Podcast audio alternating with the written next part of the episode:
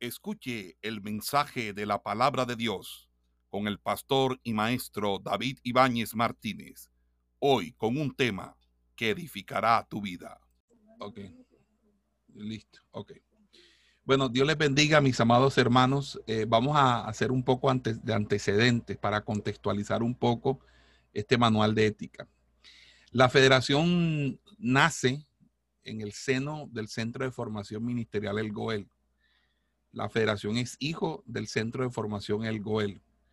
Unos pastores que estaban estudiando conmigo, eh, preocupados junto conmigo con el tema de la sana doctrina, decidimos organizar una eh, una entidad que aglutinara a los, a los pastores de sana doctrina eh, y que además de eso hiciera defensa de la sana doctrina.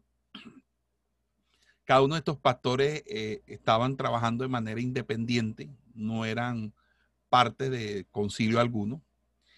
Y cinco iglesias este, se reunieron y organizaron la Federación Nacional de Iglesias Evangélicas de Sana Doctrina. Entonces, esto surgió de, la clase de intérprete de la Sagrada Escritura.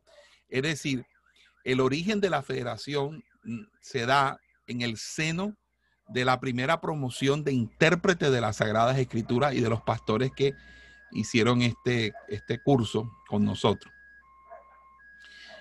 Eh, la federación entonces eh, se empezó a organizar y una de las de la, de la de lo que consideramos un poco clave de la federación era el de establecer una especie de, de, manual de ética ministerial y eclesiástica, donde estuvieran unas reglas claras de cuál sería el comportamiento, la conducta eh, que debían ostentar, debían demostrar eh, cada uno de los, de los miembros, de los hermanos de la, de la que, que hacían parte, pues, o que hacen parte de la, de la federación. Entonces, como les decía, eh, la idea era que tuviéramos un manual de ética ministerial y eclesiástica y se empezó a, a escribir. Esto ya lo había venido desarrollando unos años anteriores porque era el manual de ética para nuestra iglesia para la Iglesia Cristiana del Goel. Pero luego se amplió y, salió este documento que vamos a mostrar a continuación. Este documento, nosotros lo primero lo aprobamos en la federación que, colombiana, quedó aprobado en el año 2012 en una reunión de asamblea, de, creo que fue el segundo, la segunda convención nuestra que se aprobó esto. Luego em, eh, tuvimos en 2015, en el año 2015, una reunión donde estuvieron las, las, las tres federaciones que se habían fundado, la Federación Dominicana y la Federación de Venezuela. Ese evento lo hicimos en el 2015 en Venezuela, en Agua, Agua Azul, en, en la Azulita, la Azulita, la Azulita, sí. La azulita, en, que es un, en el, creo que está en Mérida, sí, es frío, un lugar frío. No sé si los hermanos, bueno, me imagino que más de uno aquí que fue allá con nos, que, nos fuimos en un bus. Eh, fue una, bendición ese bus. Eh, eh, nos fuimos en un bus hasta de, bueno, primero nos fuimos todos en, en carros en, la, llegamos a, la frontera, allí en la frontera no nos querían dejar entrar, entonces yo había sacado un permiso especial, y, pero como yo había embarcado a todo el mundo para que se fuera a, ¿cómo se llama? porque nos fuimos primero en, un bus hasta Maicao, en un bus que se contrató hasta Maicao. Y en Maicao eh, eh, mandamos a todo el mundo en carritos, en carritos de por puesto que contratamos. y entonces resulta que el, eh, esos carritos por puesto, nosotros lo, los enviamos, entonces yo me quedé de último, o sea, yo era el, el que me quedé de último y todos los demás hermanos llegaron y a nadie dejaron, entonces los tenían retenidos. Resulta que el carrito que yo me fui fue el, más feito y el más viejo. Y, llené, llegué lleno de, gasolina eh, y, se, paró, se varó como dos o tres veces.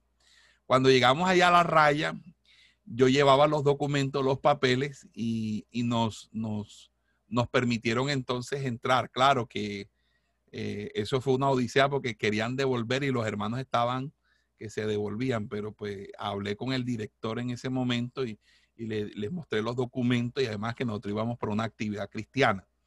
Bueno, el asunto fue que eh, pudimos seguir la ruta y llegamos hasta, hasta Maracaibo.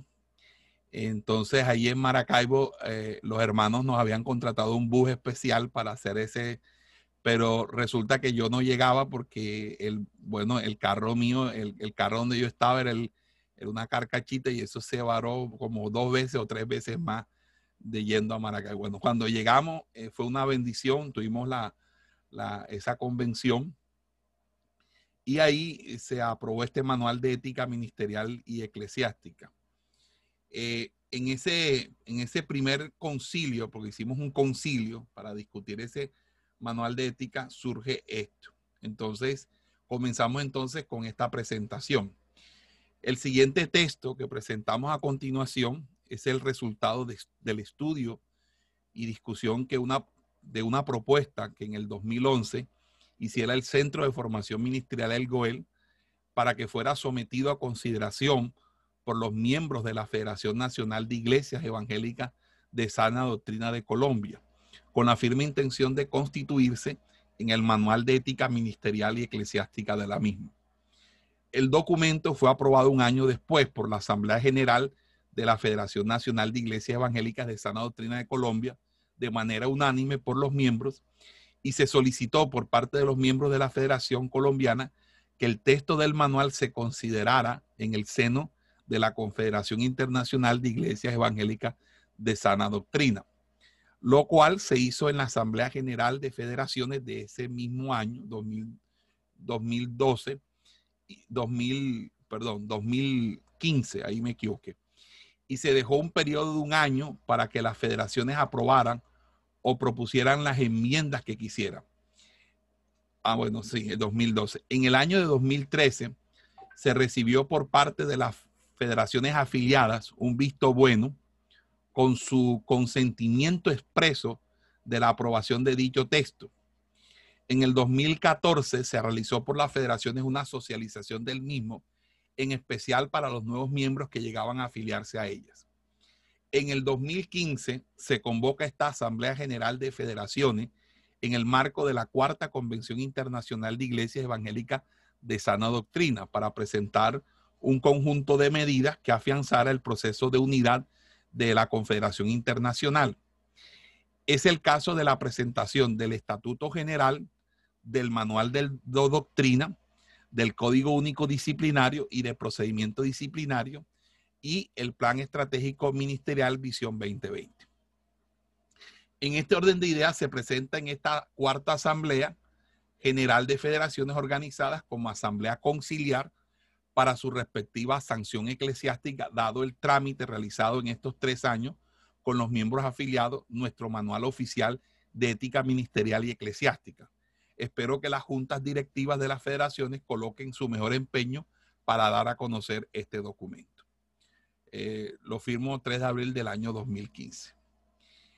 Eh, la introducción.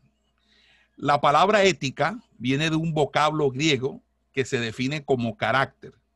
Ética es la parte de la filosofía que trata la valorización moral de los actos humanos y es un conjunto de principios y normas que regulan las actividades humanas. Es la ciencia de la moralidad, entendiéndose por moralidad el conjunto de juicios que la gente hace referente a lo que es correcto, incorrecto, bueno o malo en las relaciones interiores o entre individuos. Concluimos diciendo que la ética tiene como objetivo orientar a las personas a fin de que sepan cómo deben proceder para que su vida sea correcta, especialmente en relación con el bien y el mal. En cambio, la ética cristiana es la ciencia de la conducta humana tal como está determinada por la conducta de Dios. Cuando hablamos de ética cristiana, estamos pensando en la conducta que debe observar el cristiano en todo momento y en toda circunstancia. El apóstol Pedro escribe, como hijos obedientes, no os conforméis a los deseos que antes teníais estando en vuestra ignorancia, sino como aquel que os llamó es santo, sed también vosotros santos en toda vuestra manera de vivir, porque escrito está, sed santos porque yo soy santo. Primera de Pedro 1 del 14 al 16. La ética cristiana nos desafía a mejorar nuestra manera de vivir porque demanda que vivamos según las normas de santidad que Cristo vivió. El apóstol Juan escribe, el que dice que permanece en él debe andar como él anduvo. Primera de Juan capítulo 2, verso 6. La ética cristiana solo puede vivirla plenamente el cristiano, ya que solo él puede alcanzar ese nivel de conducta como resultado del poder del Espíritu Santo obrando en su vida. En Romanos 8, capítulo 8, versículos del 5 al 6, el apóstol Pablo nos explica, porque los que son de la carne piensan en las cosas de la carne, pero los que son del Espíritu en las cosas del Espíritu. Porque el ocuparse de la carne es muerte, pero el ocuparse del Espíritu es vida y paz. Cuando el apóstol Pablo escribe sus cartas, explica el cambio de vida que debe experimentar toda persona después de recibir a Cristo como Salvador. Declara que los que están en Cristo son una nueva criatura y que las cosas viejas, las formas de vida y aún las motivaciones deben ser hechas nuevas. El cristiano debe ser un ejemplo de vida para el mundo sin Cristo, tanto en su conducta personal como en su relación con la familia, la sociedad y las autoridades. La ética ministerial es el conjunto de normas escriturales que rigen los ministros cristianos, tanto en las esferas de las motivaciones como en la de sus acciones, y que determinan su conducta en relación con Dios, la sociedad, su familia, su iglesia, la denominación a la que pertenece y las instituciones cristianas. Es importante notar que llamamos ministro a todo cristiano que desarrolle un ministerio de liderazgo dentro de la iglesia en su denominación o dirigiendo un ministerio o entidad de servicio. Esta, este manual de ética tiene una tabla de contenido donde está primero la resolución conciliar 001 que es una resolución conciliar. Cuando las, las, las juntas directivas de las federaciones se reúnen en asamblea conciliar y se toma una determinación, una decisión que va a tener carácter autoritativo, es decir, va a ser algo como el, concilio de Jerusalén en, en Hechos capítulo 15, se expide una norma clara, precisa, concisa de la ordenanza que se está estableciendo por medio y a través de las sagradas escrituras. No es una ordenanza porque se nos ocurra o porque las queramos inventar. Es algo de las escrituras que tenemos que establecer como una norma de fe y conducta para todos nosotros. Entonces, las resoluciones conciliares son resoluciones de carácter obligatorio a todas las federaciones, lo cual quiere decir que esta resolución conciliar es para la eh, para las federaciones de República Dominicana, Venezuela, Colombia, pero también para las otras federaciones que, están, que se puedan anexar o se puedan constituir posteriormente. Entonces, eh, luego de la resolución conciliar, se da el manual de ética ministerial. Entonces, ese manual de ética ministerial está constituido por los siguientes seis capítulos. El primer capítulo que trata sobre los fundamentos y deberes del ministro.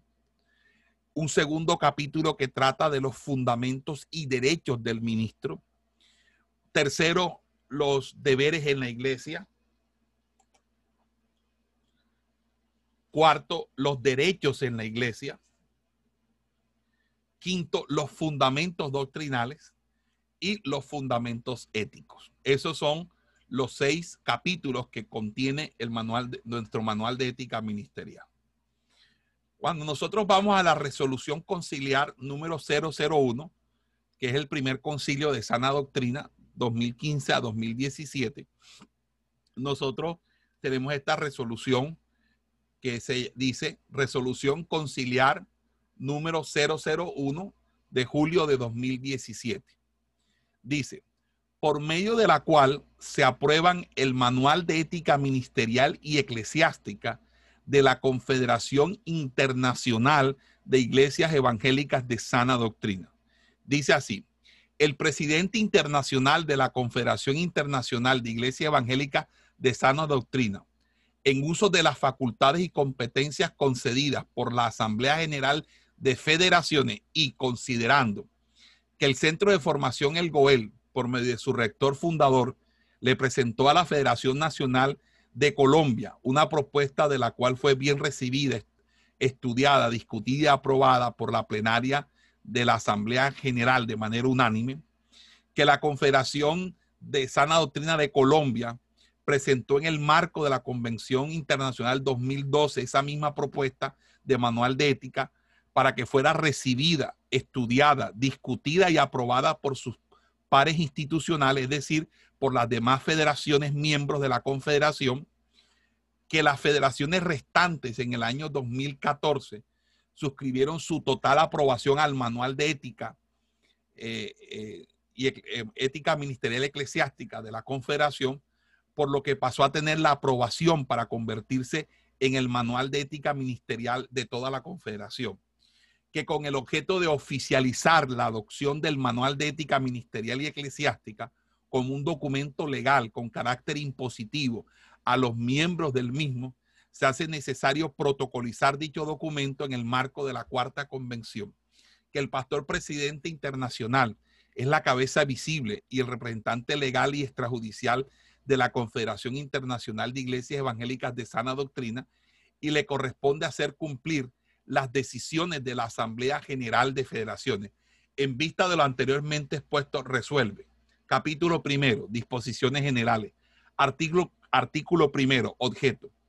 Por medio de la presente resolución, se aprueba la adopción de manera obligatoria para todos los miembros, sean personas jurídicas o naturales, de la Confederación Internacional de Iglesias de Sana Doctrina, el presente Manual de Ética Ministerial y Eclesiástica. Artículo 2. Campo de aplicación.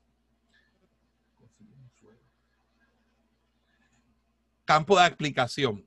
La presente norma tiene una tiene fuerza vinculante y es de carácter obligatorio para todos los miembros de la de los de, los miembros sean personas jurídicas o naturales de la Confederación, sin distinción alguna de su dignidad ministerial o posición. Significa que desde el presidente, desde mi persona hacia todo el mundo, sin excepción alguna, es igual para el manual de ética y es aplicable todos los puntos del manual de ética. Artículo tercero, socialización. Remítanse copias auténticas y sus respaldos digitales inmodificables a los presidentes y representantes legales de las federaciones nacionales para su respectiva socialización con las iglesias y ministros afiliados en cada país. Cuarto, la presente resolución rige a partir de la fecha de su publicación y contra la misma no cabe recurso alguno. Publíquese, publíquese y cúmplase David Ibáñez Martínez, pastor presidente. Luego de, esa, de esa resolución conciliar viene entonces el manual de ética ministerial y de la iglesia. Entonces ahí comenzamos nuestro manual. Entonces vamos aquí a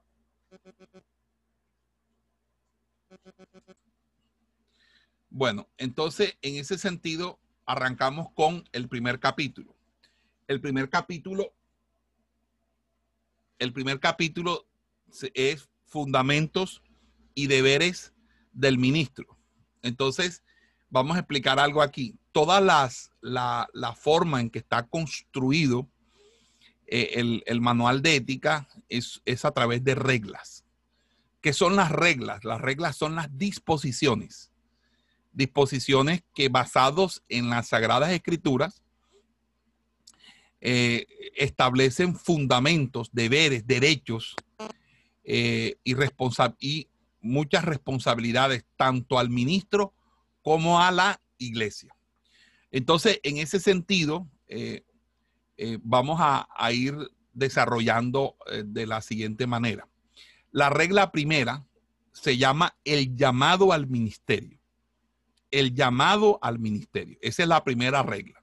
Regla primera o regla número uno, el llamado al ministerio. ¿Qué dice esa regla? Todo ministro perteneciente a esta confederación deberá tener en claro que el ejercicio de su ministerio es la consecuencia directa del llamado de Dios a su vida, no por voluntad de hombres o por méritos propios. El ministerio no es una forma, no es una mera forma de ganarse la vida o de trabajo por carecer de uno.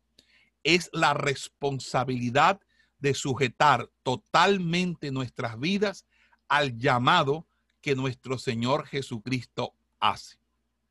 Allí, en este, en este primer, en este primer eh, eh, artículo de esta regla, vamos a decir que las reglas de las federaciones son iguales, no cambian. Lo único que va a cambiar es que en vez de decir perteneciente a esta confederación, va a decir federación. Todo ministro perteneciente a esta federación. Eh, pero como estamos leyendo el de la confederación para que aplique a cualquier otra federación, colombiana, venezolana, dominicana, mexicana, americana, etcétera, etcétera. Entonces hacemos esa salvedad. Pero aquí significa el llamado al ministerio. Aquí nosotros consideramos que el ministerio no es una profesión no es un trabajo secular, no es, eh, no es algo que simplemente uno eh, lo, hace eh, o lo realiza por tener algo de qué comer.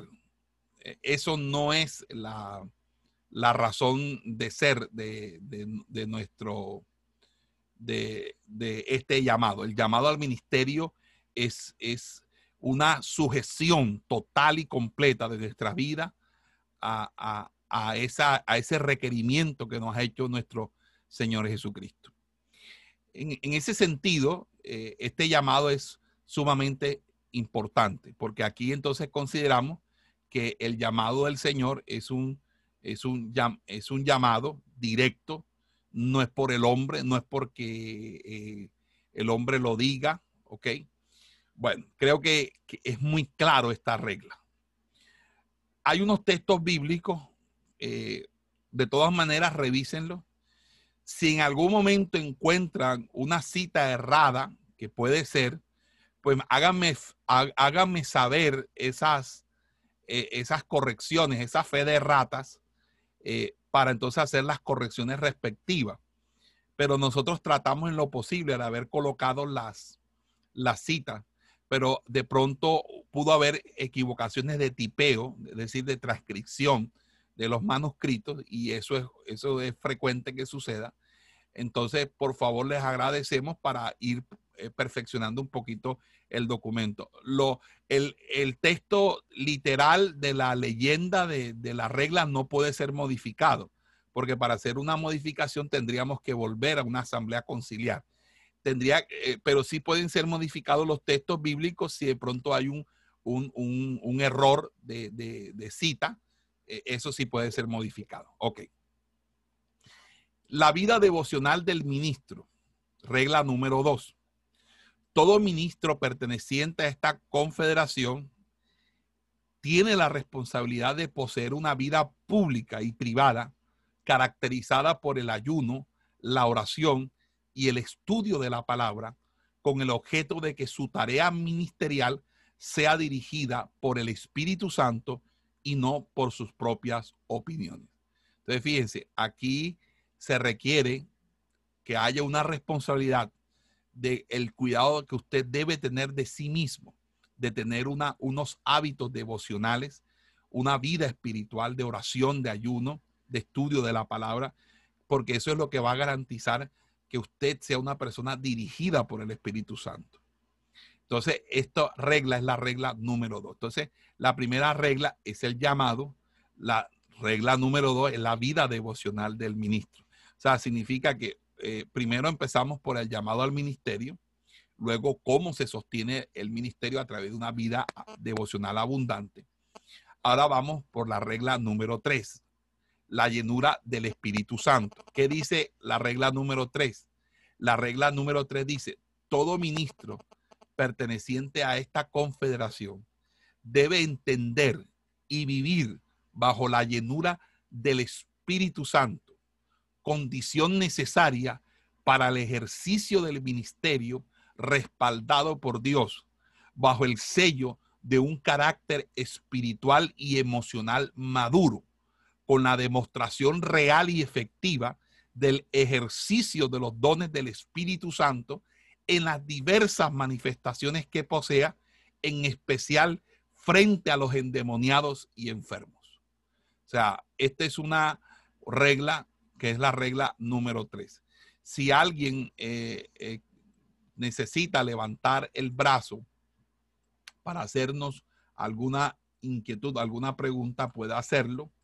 Eh, pero necesito que entiendan que aquí lo importante no es que yo termine leyendo para ustedes todo, sino que muy por el contrario, es bueno que ustedes puedan también participar, participar de, de, haciendo preguntas, preguntas que obviamente relacionadas al tema y que nos puedan servir a nosotros para, para, para desarrollar, para desarrollar este, esta temática. Amén. Gloria sea al Señor. Entonces, la llenura del Espíritu Santo. Entonces, fíjense, porque una de las cosas que debe tener, tenerse claro es que una manifestación indiscutible de que, el, reino de Dios ha llegado es que las personas sean libres de demonios es una manifestación clara de que el Evangelio se está predicando. Que la gente endemoniada sea libre. Porque eso significa que un hombre más fuerte ha venido a desposeer al hombre fuerte. Y en ese sentido, si yo por el dedo de Dios echo fuera a los demonios, entonces el reino de los cielos se ha acercado. Entonces creo que eso es importante. Los enfermos también es importante. Orar por los enfermos, ministrar liberación a los endemoniados, orar por los por los, las personas poseídas por demonios, etcétera, etcétera. Acuérdense que hay enfermedades que son demoníacas, de origen demoníaco, otras que son de origen patológico, que son origen, obviamente, de cuestiones biológicas, médicas, etcétera. Pero la llenura del Espíritu Santo. Regla número cuatro. El respaldo de Dios en el ministro todo ministro perteneciente a esta confederación debe experimentar con regularidad el respaldo del Señor con sanidades, señales, milagros y prodigios, los cuales puedan enriquecer la iglesia y su ministerio. Básicamente, eh, la idea es que todos los ministros, de una manera u otra, sean usados por Dios para efectuar la obra del Señor. También están las conversiones, están también eh, las personas que se sanan en las iglesias por oración, intercesión, etcétera, etcétera. Amén. E, ese es lo que llamamos el respaldo de Dios en el ministerio. Y el respaldo de Dios en el ministerio también eh, cuenta con que usted tenga una iglesia que vaya creciendo en madurez eso es importante. Claro que eso lo tratamos en otro, otro punto, que eh, son los deberes del pastor. Consagración al ministerio. Todo ministro perteneciente a esta confederación debe ser dedicado al sagrado ministerio en ceremonia convocada para tal fin, con el lleno de los requisitos y formalidades del caso, mediante la unción con aceite y la imposición de manos del presbiterio de su iglesia, dejando constancia escrita. Mire qué importante es esto y quiero aterrizar en este punto. Eh, todo, toda persona que sea consagrada al ministerio en sus iglesias, en sus concilios, debe haber una, una ceremonia de ordenación. En esa ceremonia de ordenación debe levantarse un acta que conste que dicha persona, por, por facultad del pastor, de la junta, del concilio, bueno, lo que sea, eh, ha decidido eh, consagrar a fulano de tal a tal persona y hacer un certificado, ¿ok? Hay iglesias que estilan tener unos grados en, en cuanto a los pastores. Entonces, uno llaman pastor obrero, pastor a prueba, pastor licenciado, pastor eh, autorizado, pastor laico, pastor ordenado, etcétera cada concilio tiene su manera de hacer las cosas y la federación y la confederación no se inmiscuye en ese tipo de órgano, de ese, en ese tipo de laboriosidades que tenga cada iglesia o cada denominación. Pero sí es importante que toda persona, si usted es evangelista, posea su certificación del parte del concilio y su respectiva credencial de que usted es evangelista o de que usted fue ordenado como evangelista y eso es importante. También es importante, hermanos, que eh, porque hay una situación que yo he visto y es, muy mala esa situación, que hay pastores que comienzan independientes, nunca han estado sujetos a, a nadie, o de pronto sí pudieron haber estado sujetos a alguien, pero de pronto ya no están, están trabajando independientemente o bueno, han, o han fundado una obra y de pronto les llega la personería jurídica especial y ya automáticamente ellos creen que por, por la personería jurídica especial otorgársela, ya ellos están ordenados en el ministerio y es totalmente, eh, eso no es cierto. Una cosa es el reconocimiento legal que tengan las iglesias por medio de las resoluciones del Ministerio del Interior, para el caso de Colombia, en Venezuela sería personería jurídica especial también, en, Dominicana es la incorporación, que se llama incorporación. Y realmente eh, esto no, no te da a ti eh, la, la ordenación ministerial. A ti la ordenación ministerial te la da la celebración que hacen los presbíteros, ancianos, las autoridades, imponiéndote las manos y, ungiéndote con aceite, ¿verdad? Para que tú eh, puedas eh, eh, públicamente, o sea, hacer una ceremonia pública de que usted está ordenado en el ministerio. Entonces, hay otro problema, que hay pastores que son pastores, pero nunca han sido ordenados. Y entonces resulta que hay personas que vienen y celebran matrimonios sin estar, sin ser ordenados, simplemente porque tienen personería jurídica, pero uno le dice, ¿usted en algún momento ha sido ordenado como pastor? No, yo no he sido ordenado como pastor. Entonces, ese es, eh, para mí ahí hay una inconsistencia. Lo, lo otro es que eh, esos pastores así ordenan otros pastores. Entonces, ¿cómo, ¿Cómo tú ordenas un pastor cuando tú no has sido ordenado, primeramente?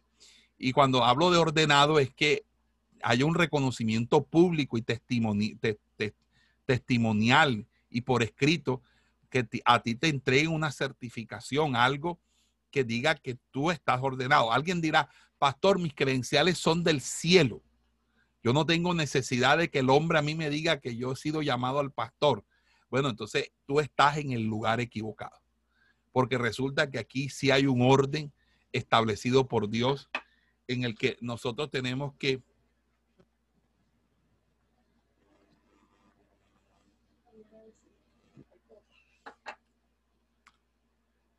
sujetarnos a, sujetarnos a, a, que toda justicia se cumpla. Cuando Jesús bajó a las aguas del río Jordán a ser bautizado, eh, Juan consideró lo mismo que tú consideras. Ese hombre no debe ser bautizado. Quizá de pronto es que tú te consideres más que Jesús y tú no necesitas eh, ser ordenado ni ser, ni ser nada, porque ya tú lo tienes todo, lo sabes todo. Eres, eres el Espíritu Santo en persona. Pero resulta, tú que eres orgulloso, prepotente, altivo, que te crees que te la sabes toda, que nadie está por encima de ti, resulta que sucede todo lo contrario. Jesús nos da ejemplo diciendo, es necesario que se cumpla toda justicia. ¿Cuál es? ¿Por qué se debía cumplir toda justicia? Es que eh, eh, el ministerio de Juan comenzó unos meses antes que el ministerio de Jesús. Juan empezó a predicar antes que Jesús y él preparó el camino, fue primero que él y él llegó después. Entonces eh, había, había, había que tener un orden, un orden. Vea, y si Jesús no se hubiera dejado bautizar por Juan, hoy en día toda esa gente orgullosa, altiva, soberbia, altanera, eh, prepotente, eh, rebelde, contumaz, tuviera la razón en no aceptar que no hay casi instituto bíblico, que no hay que hacer ceremonias de ordenación, que no hay ser discipulado, no hay que hacer nada, porque a ellos todo se lo revela el Señor. Ellos son los que el Espíritu Santo le habla al oído. Y resulta que cuando usted mira con los años, son los pastores que más se equivocan, que más errores cometen, que dañan a mucha gente, precisamente por la falta o carencia de formación. Entonces es importante la consagración al ministerio. El ministerio hay que consagrarlo, porque eso lo establece las escrituras. La Biblia dice que los levitas en el Antiguo Testamento eran consagrados al Señor. El que hacía el voto de, de Nazareo también tenía que ser consagrado al Señor.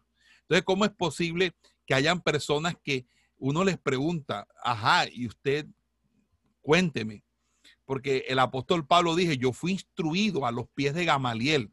Yo tuve a alguien, yo, yo tuve formación, yo tuve formación, pero hay personas que, que, que no, no, a mí el Señor mismo me, me, capacitó, él mismo me, me, me, dijo, me dio todo, yo mismo, entonces empiezan a hacer, eh, hacen las cosas a su manera. Entonces, cuando esos pastores son así, entonces tienen otro problema y es que entonces empiezan ellos a dejarse llevar por sueños. No es que yo tuve un sueño, entonces son pastores de sueños y visiones, no de escritura, son de sueños y visiones. No es que un hermano tuvo una visión y en esas iglesias no hay, no hay una que otra que se levanta un vidente que termina siendo el que dirige y, y, realmente gobierna la, la congregación porque es el que dice, no, pastor, eh, y no, pastor, Cristo me manda, tú no me manda a mí, Cristo me manda a mí. Entonces, todas estas cosas, hermanos, es para que nosotros tengamos en cuenta que la consagración al ministerio es un punto importante en nuestra ética, porque cuando a ti alguien te consagra al ministerio, tú estás reconociendo que tú tienes sobre ti unas autoridades, unas personas a las que tú tengas que, eh, rendir cuentas. Porque el problema no es que usted quiera o no quiera estar en la federación. El problema es a quién usted le rinde cuentas. No a mi, al presidente del concilio. Ok, ¿a quién le rinde cuenta ese presidente del concilio? No, a Dios. No, no, yo no creo eso. Yo creo que nosotros tenemos que rendir cuentas en esta tierra, como también le vamos a tener que rendir cuentas a Dios cuando nos juzgue a todos y cada uno de nosotros. Es por eso que es sumamente importante que todos nosotros, sin excepción alguna, tengamos este punto muy importante. Es muy importante porque de una manera u otra nosotros vamos a tener menos inconvenientes porque consagrar al ministerio es una responsabilidad, no solamente para la persona que es consagrada, sino también para quien consagra.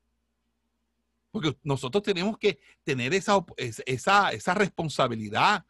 Es que hay gente, hermano, por ejemplo, hay pastores casamenteros que les gustan estar casando y casando y casando a todo el mundo. No importa si el matrimonio es o no de Dios, si el matrimonio es o no. Entonces dicen, no, porque después se van a casar en otra parte. No, no, no. Usted tiene que entender que cada vez que usted ministra algo y lo consagra a Dios, usted está siendo responsable de esa, de, de esa de esa consagración que usted está haciendo. Si usted consagra un neófito al pastorado, es un problema que se le va a venir a usted.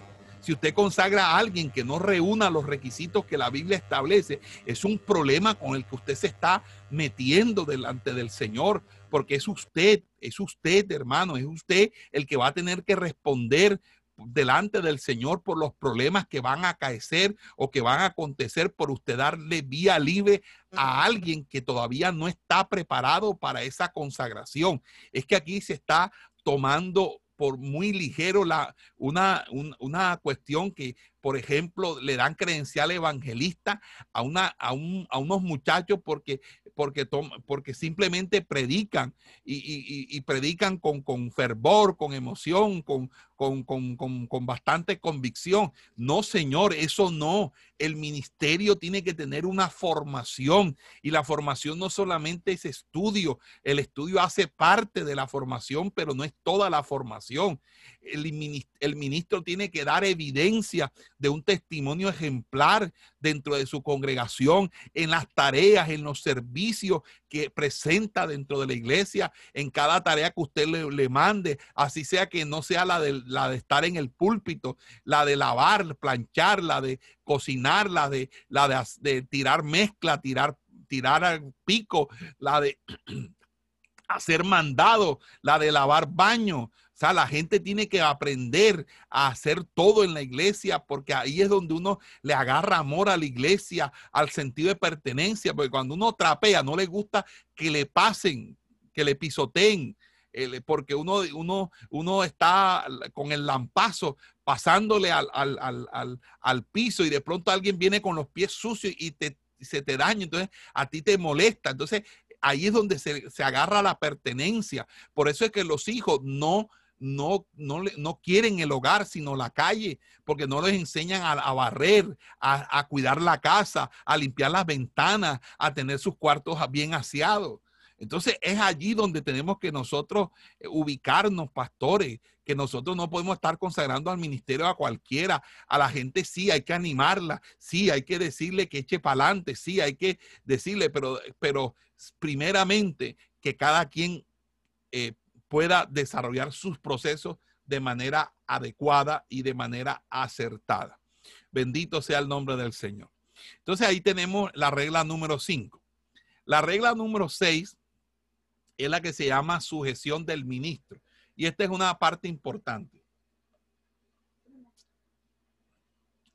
Todo ministro perteneciente a esta confederación debe someterse con diligencia a Dios y a sus autoridades que lo presiden en su iglesia y en la federación. Cualquier inconformidad debe ser manifestada al conducto regular con respeto y humildad. Qué importante es el principio de sujeción, hermano. Hoy los pastores hablamos de sujeción. Nos gusta hablar de sujeción, pero siempre le hablamos sujeción aplicándosela a las ovejas. Pero ¿dónde está la sujeción de nosotros? Y esto es muy importante porque a veces hay pastores que a veces no les gusta sujetarse eh, precisamente por eso. Uno los convoca a que estén en una reunión, una actividad, no se presentan, pero que eso lo hagan, se lo hagan a ellos, una oveja de ellos, y eso, hermano, es una exhortada, si no es personal, es pública, pero de que se lleva su exhortada esa oveja, lo hace.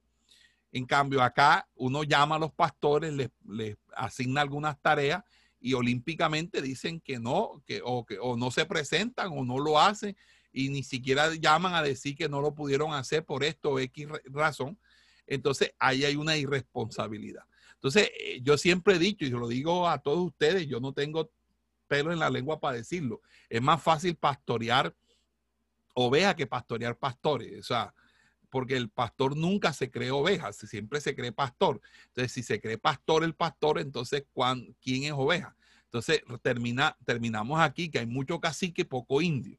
Y entonces resulta que aquí debe haber una, un principio de sujeción, de sometimiento.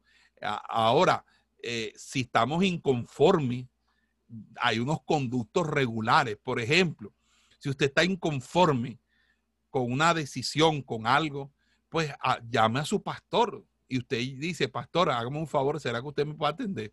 Pastor, mire, no sé si con mucho respeto, con mucha humildad, pastor, no sé si yo estoy equivocado o es que yo lo malinterpreté a usted, pero usted dijo esto, esto y esto. Pastor, yo, yo entiendo esto, pero a mí me parece que no debe ser así por esto.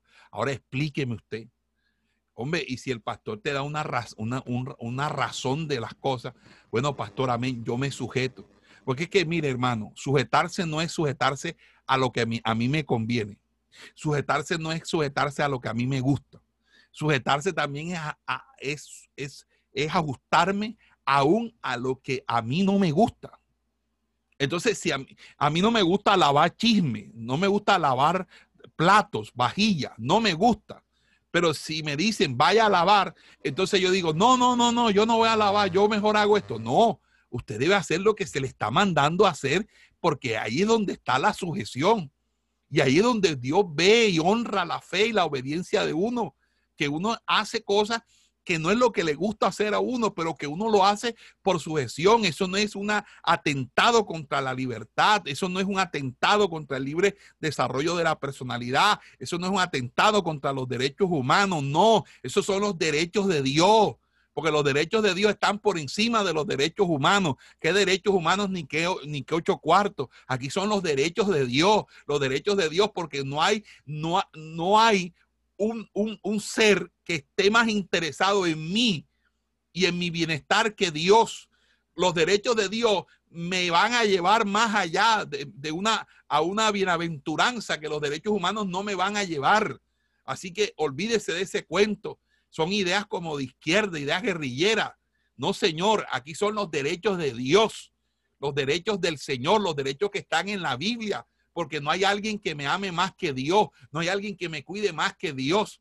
Y si Dios me está enseñando a ser obediente, es porque me está haciendo madurar, crecer. Entonces la gente quiere obedecer es en lo que ellos quieren, no en lo que uno les dice, que las autoridades le dicen que hagan, sino no, no, yo no hago eso. Y hay gente que te lo dice así de frente. Amén, hermano. Entonces, todo esto, mis amados hermanos, nos lleva a nosotros a plantearnos la sujeción del ministerio, del ministro. Oye, nosotros tenemos una actividad, ya está acordada, tenemos una convención.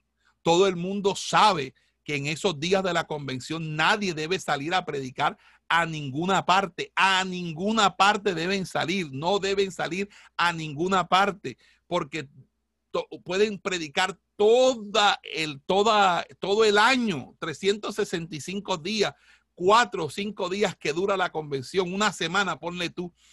Esa semana se la estamos consagrando. Entonces, en la convención, a salir a predicar por una parte, a salir a predicar por otra, a salir a predicar por otra.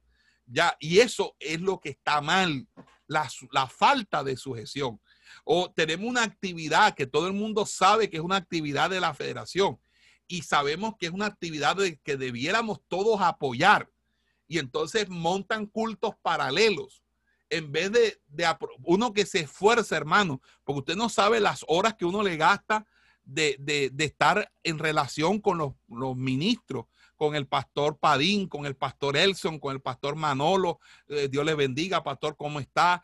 Buscando predicadores hablando con Diner, este, Diner, mira, yo sé que tú andas muy ocupado, mira, será, y, con anticipación, será que, mira, en dos meses, será que tú estarás desocupado para que nos ministres aquí. O sea, uno esforzándose para que en la federación siempre haya un mensaje, porque díganme un mensaje malo en la federación, uno solo, un mensaje malo de un predicador de alguna actividad nuestra que sea malo el mensaje. Nunca. Gracias a Dios nunca, porque se ha sido muy selectivo. Entonces, hacemos las actividades de la federación.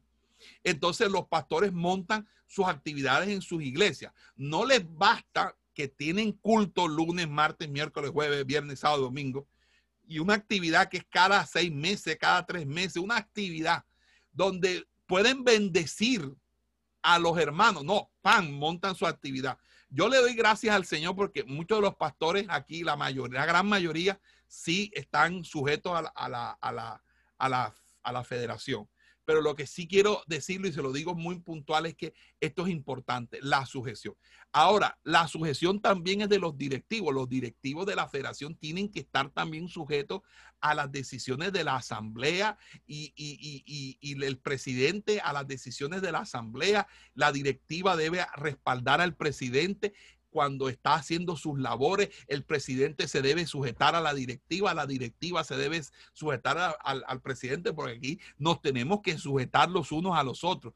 Yo soy presidente, pero yo voy a Bogotá, a, la iglesia del pastor Rubio, o me voy a, donde la pastora Sonia en Valledupar, o o me voy al donde el pastor eh, Carlos Cantillo en Venezuela, donde el pastor eh, eh, o donde la pastora Luciana o donde en República o el pastor Elson Granado, en ese momento yo estoy bajo la cobertura de ese pastor. Yo hasta para salir a la calle, yo le pido permiso al pastor, le digo, pastor, ¿será que usted me permite a, y, me preguntan, pastor, ¿qué necesita? No, lo que pasa es que necesito comprar una, una, una cuchilla de afeitar. Me dicen, no, no, pastor, no, no, yo se la mando a buscar. Ah, bueno, pastor, le agradezco. No, pastor, porque quiero hacer una llamada. Ah, bueno, pastor, use mi teléfono. Bueno, ahora porque como hay WhatsApp, uno, uno hasta en cualquier país desde por, por que tenga internet, uno por WhatsApp habla con la esposa, etcétera. Pero bueno, el asunto, hermano, es que uno se sujeta. Los evangelistas van a predicar a un lugar, tiene que sujetarse. No pueden estar saliendo faranduleándolos por ahí ni mucho menos estar visitando gente. Cuando usted, alguien, es porque el pastor le diga a usted, por ejemplo, no hermano, para eso usted ora, yo, usted hable con el pastor. Si el pastor autoriza, yo voy. Si no, no voy. Eso se llama sujeción. Y eso es importante. Es siempre pensar, hermano, en que uno debe rendir cuentas. Rendir cuentas. Mire, yo fui infinidades de veces a República Dominicana. Estuve en Higüey, Verón, Punta Cana. Estuve en toda la parte donde está las, unas playas hermosísimas. Nunca me fui a bañar a una de esas playas. Nunca. Porque no salía del cuarto. En el cuarto me quedaba orando, en ayuno, en oración, esperando el, mensaje de la palabra de, que Dios me diera con confirmación. Yo nunca dije, no, que lléveme esto. No, no, yo vine fue a esto, yo no vine a, turistear.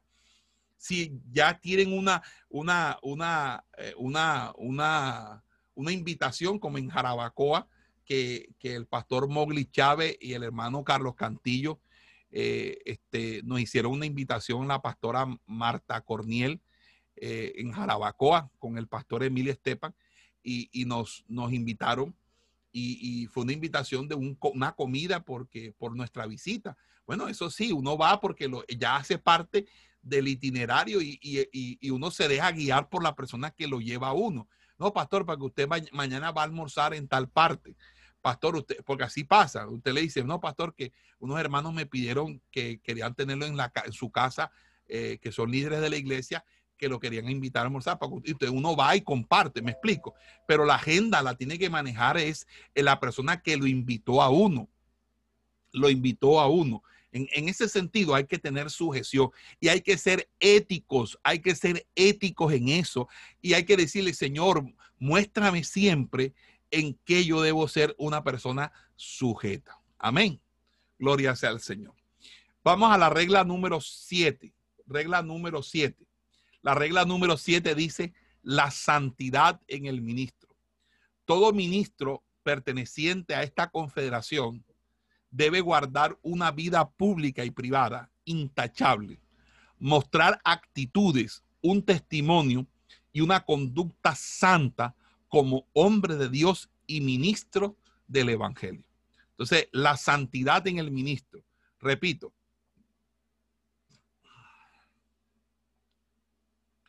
todo ministro perteneciente a esta confederación debe guardar una vida pública y privada intachable.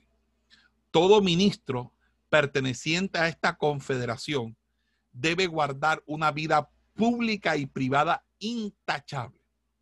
Mostrar actitudes, un testimonio y una conducta santa como hombre de Dios y ministro del Evangelio. Esa es la regla número siete, la santidad en el ministro. Creo que no amerita más explicación porque creo que es muy contundente eso. Regla número ocho, actitud del ministro frente al pecado. Todo ministro perteneciente a esta confederación debe amar al pecador como ser humano, pero aborrecer toda práctica del mal, condenarlo de manera abierta, directa, responsable y profética. Su mensaje no puede ser complaciente ni conectar actitudes dañinas y malévolas, sino que con el bien debe vencer el mal. Tampoco puede ser liviano, sino contundente contra cualquiera que predique falsamente, no atacando a las personas, sino a los que a los que ella hace. Hace eh, eh, nosotros debemos amar al pecador como ser humano, claro, porque Dios, Dios, Dios nos ama a todos, pero no debemos estar de acuerdo con lo que está mal. Lo que está mal hay que decirlo. Pero fíjese, cuando aquí hay una parte que me interesa, hace unos, unos días atrás, creo que hace una semana, eh, nos tocó hacer un pronunciamiento oficial de parte de la Confederación, porque un líder de un concilio determinado montó eh, una, en un video que se hizo viral y público, montó eh, una enseñanza donde negaba la divinidad de Jesús. Y otro ministro de otro concilio distinto lo, lo reafirmó o también estaba en esa tónica. Hicimos un escrito, eh, yo digo que se, que, lo, hice en muy pocos días, con muy poco tiempo. Quizás pude haber hecho un documento más largo o, hasta mejor, pero creo que, que, hasta ahí fue lo que el Señor me dio en ese momento. Pero un documento donde hice una exégesis bíblica de unos versículos muy clave, muy importantes. Quizás algunos otros versículos se pasaron por alto, pero creo que son los versículos más contundentes que hacen referencia o alusión al Nuevo Testamento. Y si vieron, hicimos una exégesis desde el texto griego, porque este es un debate que es, mucho más profundo. El debate de la divinidad de Jesús es un debate que está aún en las mismas traducciones bíblicas, porque el grupo llamado Testigos de Jehová hace una traducción de, Genes, de Juan 1.1 donde, donde dice que el verbo era un Dios, o sea, para decir que no era Dios, sino un Dios con D minúscula. Entonces prefieren aceptar un, cierto politeísmo o una, de una divinidad inferior y, no considerar precisamente la divinidad de Cristo. Entonces son las mismas contradicciones internas que tiene toda artimaña de error. Le hicimos una exposición. Si ustedes leen el escrito, el escrito en ningún momento hizo referencia ni al concilio ni a la persona. Porque eso no edifica. Eso es lo que despierta es el morbo y la animadversión hacia esas personas y hacia ese, a ese concilio en determinado momento. Y nosotros lo que tenemos es que la gente tenga esa animadversión y aborrecimiento a la doctrina que se está enseñando, no a la persona. Es que nosotros, hermanos, no podemos, escuche bien, no podemos sembrar odios por diferencias doctrinales porque nosotros tenemos capacidad de odiar y de resentirnos. Cuando usted enseña y usted de una manera u otra ataca personalmente, mire lo que va a suceder. Número uno, va a despertar en los que no son maduros, porque quizá usted no lo dice o lo hace, porque usted de una manera u otra lo, lo dice con toda madurez. Pero otras personas no lo asumen con madurez sino que despierta en ellos odio, animadversión. Y, lo, y entonces van a decir, van a continuar su línea de pensamiento en un sentido mucho más, mucho más drástico, eh, con casi que de, a, a, estilo de maldición. Ahora, cuando nosotros, nosotros decimos las cosas y somos tan claros al decir las cosas, la persona, la persona es lo suficientemente inteligente para darse cuenta de qué estamos hablando y por ende entender el mensaje y que el mensaje no se nos tergiverse y no se nos devuelva como un boomerang, porque eso es lo que sucede. Algunos ministros en esta federación o quizás en otra pueden que no compartan con o, que no sean de esta federación, no compartan esto porque consideran que debe haber una labor profética de señalamiento de las personas con nombre propio, diciendo fulano de tal está enseñando esto y esto está mal, mal, mal, mal y mal. Pero vuelvo a repetir lo siguiente, nosotros no estamos para complacernos a nosotros mismos. Nosotros cuando escribimos debemos ser pastorales. ¿Y, el ¿Y qué significa ser pastorales? Significa debemos cuidar el rebaño. Y al rebaño no le podemos endilgar una narrativa viru violenta, agresiva contra absolutamente nadie. ¿Por qué? Porque eso va a generar una, una reacción, la otra parte, y es que victimizan a esa persona. Entonces la persona se, se va como una víctima y entonces empieza entonces la polarización. Y yo no creo que Dios nos ha llamado a polarizarnos. Dios nos ha llamado a contender con la doctrina, pero de una manera que no sea por odios personales o, partidismo, sino por debate, un debate racional de las escrituras. Que uno va a la escritura y la escritura dice eso. Y si la persona eh, eh, este, no está de acuerdo con eso, pues tiene pues tiene su razón de no estar de acuerdo y esa razón eh, no puede que no sea justa o verdadera, pero igual usted no lo va a obligar, usted no lo va a convencer. O sea, por mucho que usted quiera, si usted se para en un salón del reino a enseñar que Cristo es Dios, ninguno de los testigos de Jehová que, van, que están ahí le van, a, le van a dar la razón, aunque usted se lo demuestre con la Biblia. Porque, mire hermano, las personas cuando están ciegas no ven. Así que nosotros no podemos convencer a los que ya están convencidos, pero el Espíritu Santo sí lo puede hacer. Entonces nosotros necesitamos que prediquemos con el poder del Espíritu Santo, para que el poder del Espíritu Santo vaya directo y trate con las personas y así las personas puedan de una manera u otra hacerlo. Cuando ya usted acusa a una persona públicamente, lo debe hacer bajo la autoridad del Señor. El apóstol Pablo lo hizo, lo hizo con Alejandro el Calderero, lo hizo contra, con Demas, lo hizo con otras, con, ah, con Himeneo, con otras otras personas que, que él consideró que públicamente debía. Y fíjese, no tan público, porque lo que, lo que hizo fue escribir una carta a las iglesias en particular, por la influencia que dicha persona podía tener en esa iglesia. No fue que lo publicó en, WhatsApp, en, Facebook, porque no, no, fue que lo colocó en, en, eso.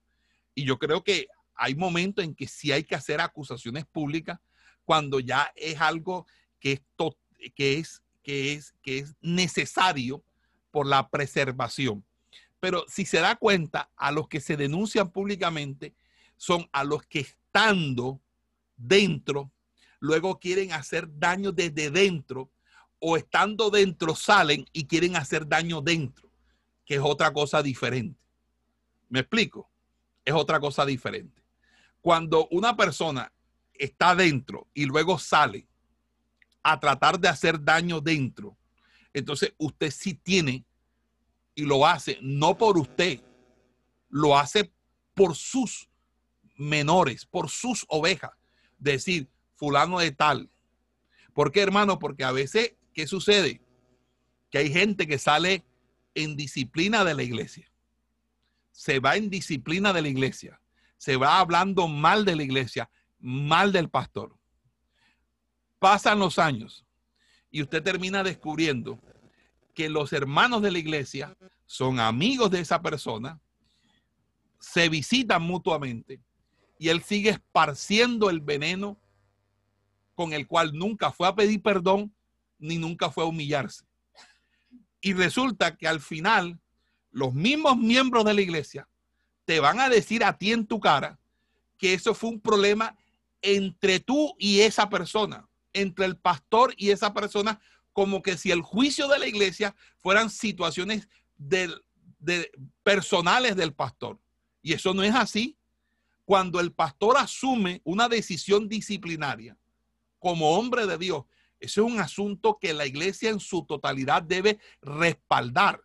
Y si la iglesia no lo respalda, es porque es, hay una influencia de división dentro de la iglesia y eso hay que inmediatamente corregirlo.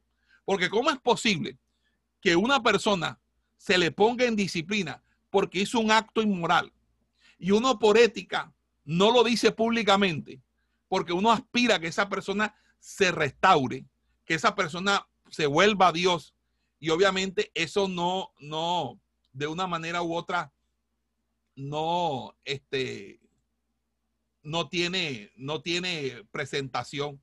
Y resulta que dicha persona, uno no dice nada por ética, pero esa persona va y donde va, va diciendo cosas que no son, y uno, por la reserva que uno tiene, por la ética que uno tiene, no dice nada. Entonces termino diciendo, hombre, fulano de tal, que estaba, que era miembro de esta iglesia, él está diciendo que unas cosas que son, no son ciertas. Entonces uno le tiene que decir a la iglesia, bueno, iglesia, como ya yo sé que hay un rumor entre ustedes, les voy a decir esto, este, este varón se fue porque cometió adulterio, cometió fornicación, se acostó con esta muchacha, no se habían casado, tuvieron relaciones sexuales, inclusive hubo un aborto y, y esta situación pasó así, así, así, así, así y asado. Y cuando lo fuimos a disciplinar, el hombre se fue huyendo. Se fue huyendo y se fue para otra iglesia. Y como aquí hoy en día no hay ética para recibir a la gente, porque si uno recibe a alguien, uno tiene que llamar al pastor. Pastor, este hermano me está pidiendo venirse para acá, pero no sé por qué motivo. Explíqueme usted, porque él me dio una versión, pero a mí me, yo prefiero la versión suya. No, no, no hay esa ética. Entonces, ¿qué sucede? Que la gente llega, amén, y entonces empieza a despotricar de los pastores. Entonces, ¿cuánta gente rebelde no está ministrando en rebeldía, en pecado, está ministrando y andando de, eh, eh, eh, de saltamonte? Siempre con una historia, con la construcción de una narrativa totalmente falsa, de una narrativa falsa. Por eso, pastores, todo, absolutamente todo, pónganlo por escrito. Si usted pone en disciplina a alguien, póngalo por escrito y el motivo por la disciplina. Archive eso, guárdelo en secreto. Que se firmen las actas por los testigos. Que en el momento en que usted lo vayan a acusar, que le vayan a decir que el pastor, lo que pasa es que el pastor no gustaba de mí porque es que el pastor no sé qué, no es que el pastor, al contrario, es que el pastor, este, yo lo, yo pillé al pastor en algo y como yo sabía, entonces él me echó de la iglesia. O sea, todas esas cosas, hermano, usted tiene que tener pruebas. Amén. Y ahí es donde amerita decir las cosas públicamente. Amerita decir las cosas públicamente cuando las personas, por ejemplo, hay un señor eh, filipino que empezó a enseñar con el título de la senda antigua. Este señor filipino, que ahora no me acuerdo el nombre, empezó a enseñar que el diezmo no debía darse porque el diezmo hacía parte del Antiguo Testamento. Y este hombre trabaja de la siguiente manera. Él llega a una, él llega a una iglesia a través de porque él, no predica, sino que tiene un programa y hace enlaces por, por, por este medio, por Zoom, y reúne, o sea, por ejemplo, tú como pastor no sabes que algunas personas de tu iglesia están asistiendo a reuniones con ese varón, ¿verdad?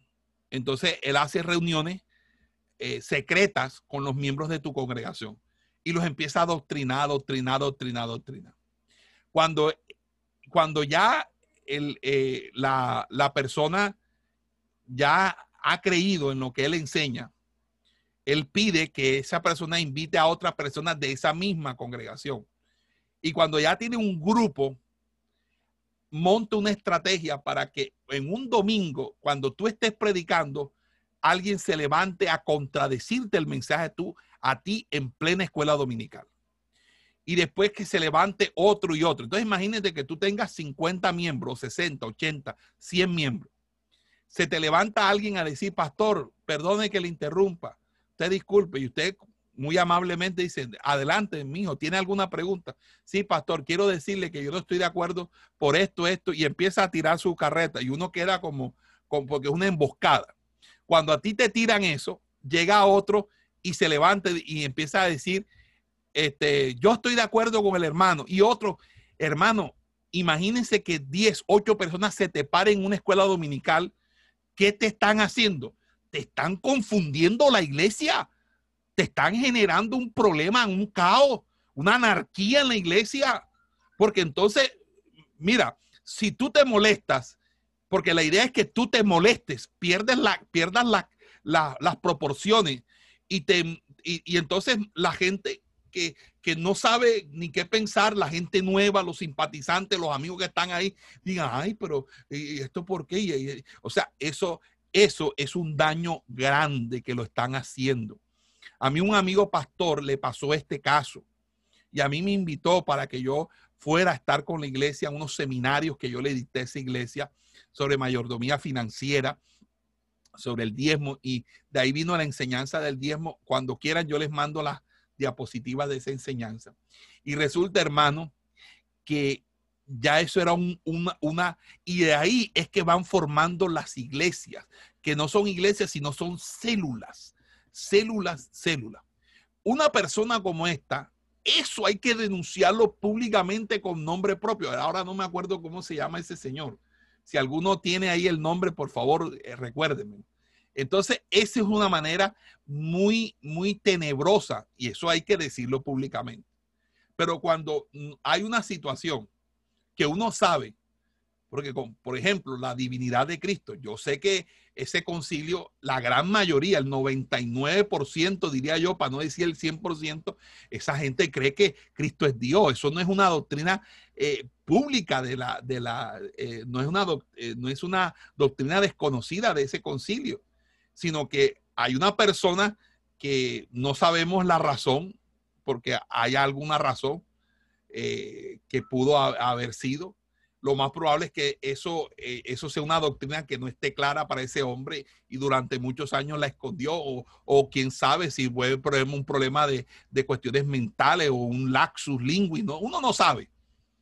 Pero lo que uno sí sabe es que ese video genera un problema, genera una, una por así decirlo, una situación eh, que, se, que es como deteriorante de la sana doctrina, porque es una persona de mucha credibilidad, una persona pública, es una persona, es como si yo ahora empezara a enseñar que, por ejemplo, que el pastor David diga que ya no hay rapto. Y tú sabes la gente que a uno lo escucha, que uno le dice, y el pastor David, o sea, eso es una cuestión que uno no debe hacerlo. Uno no debe poner esa, eh, en, esa, en esa apretura a las personas.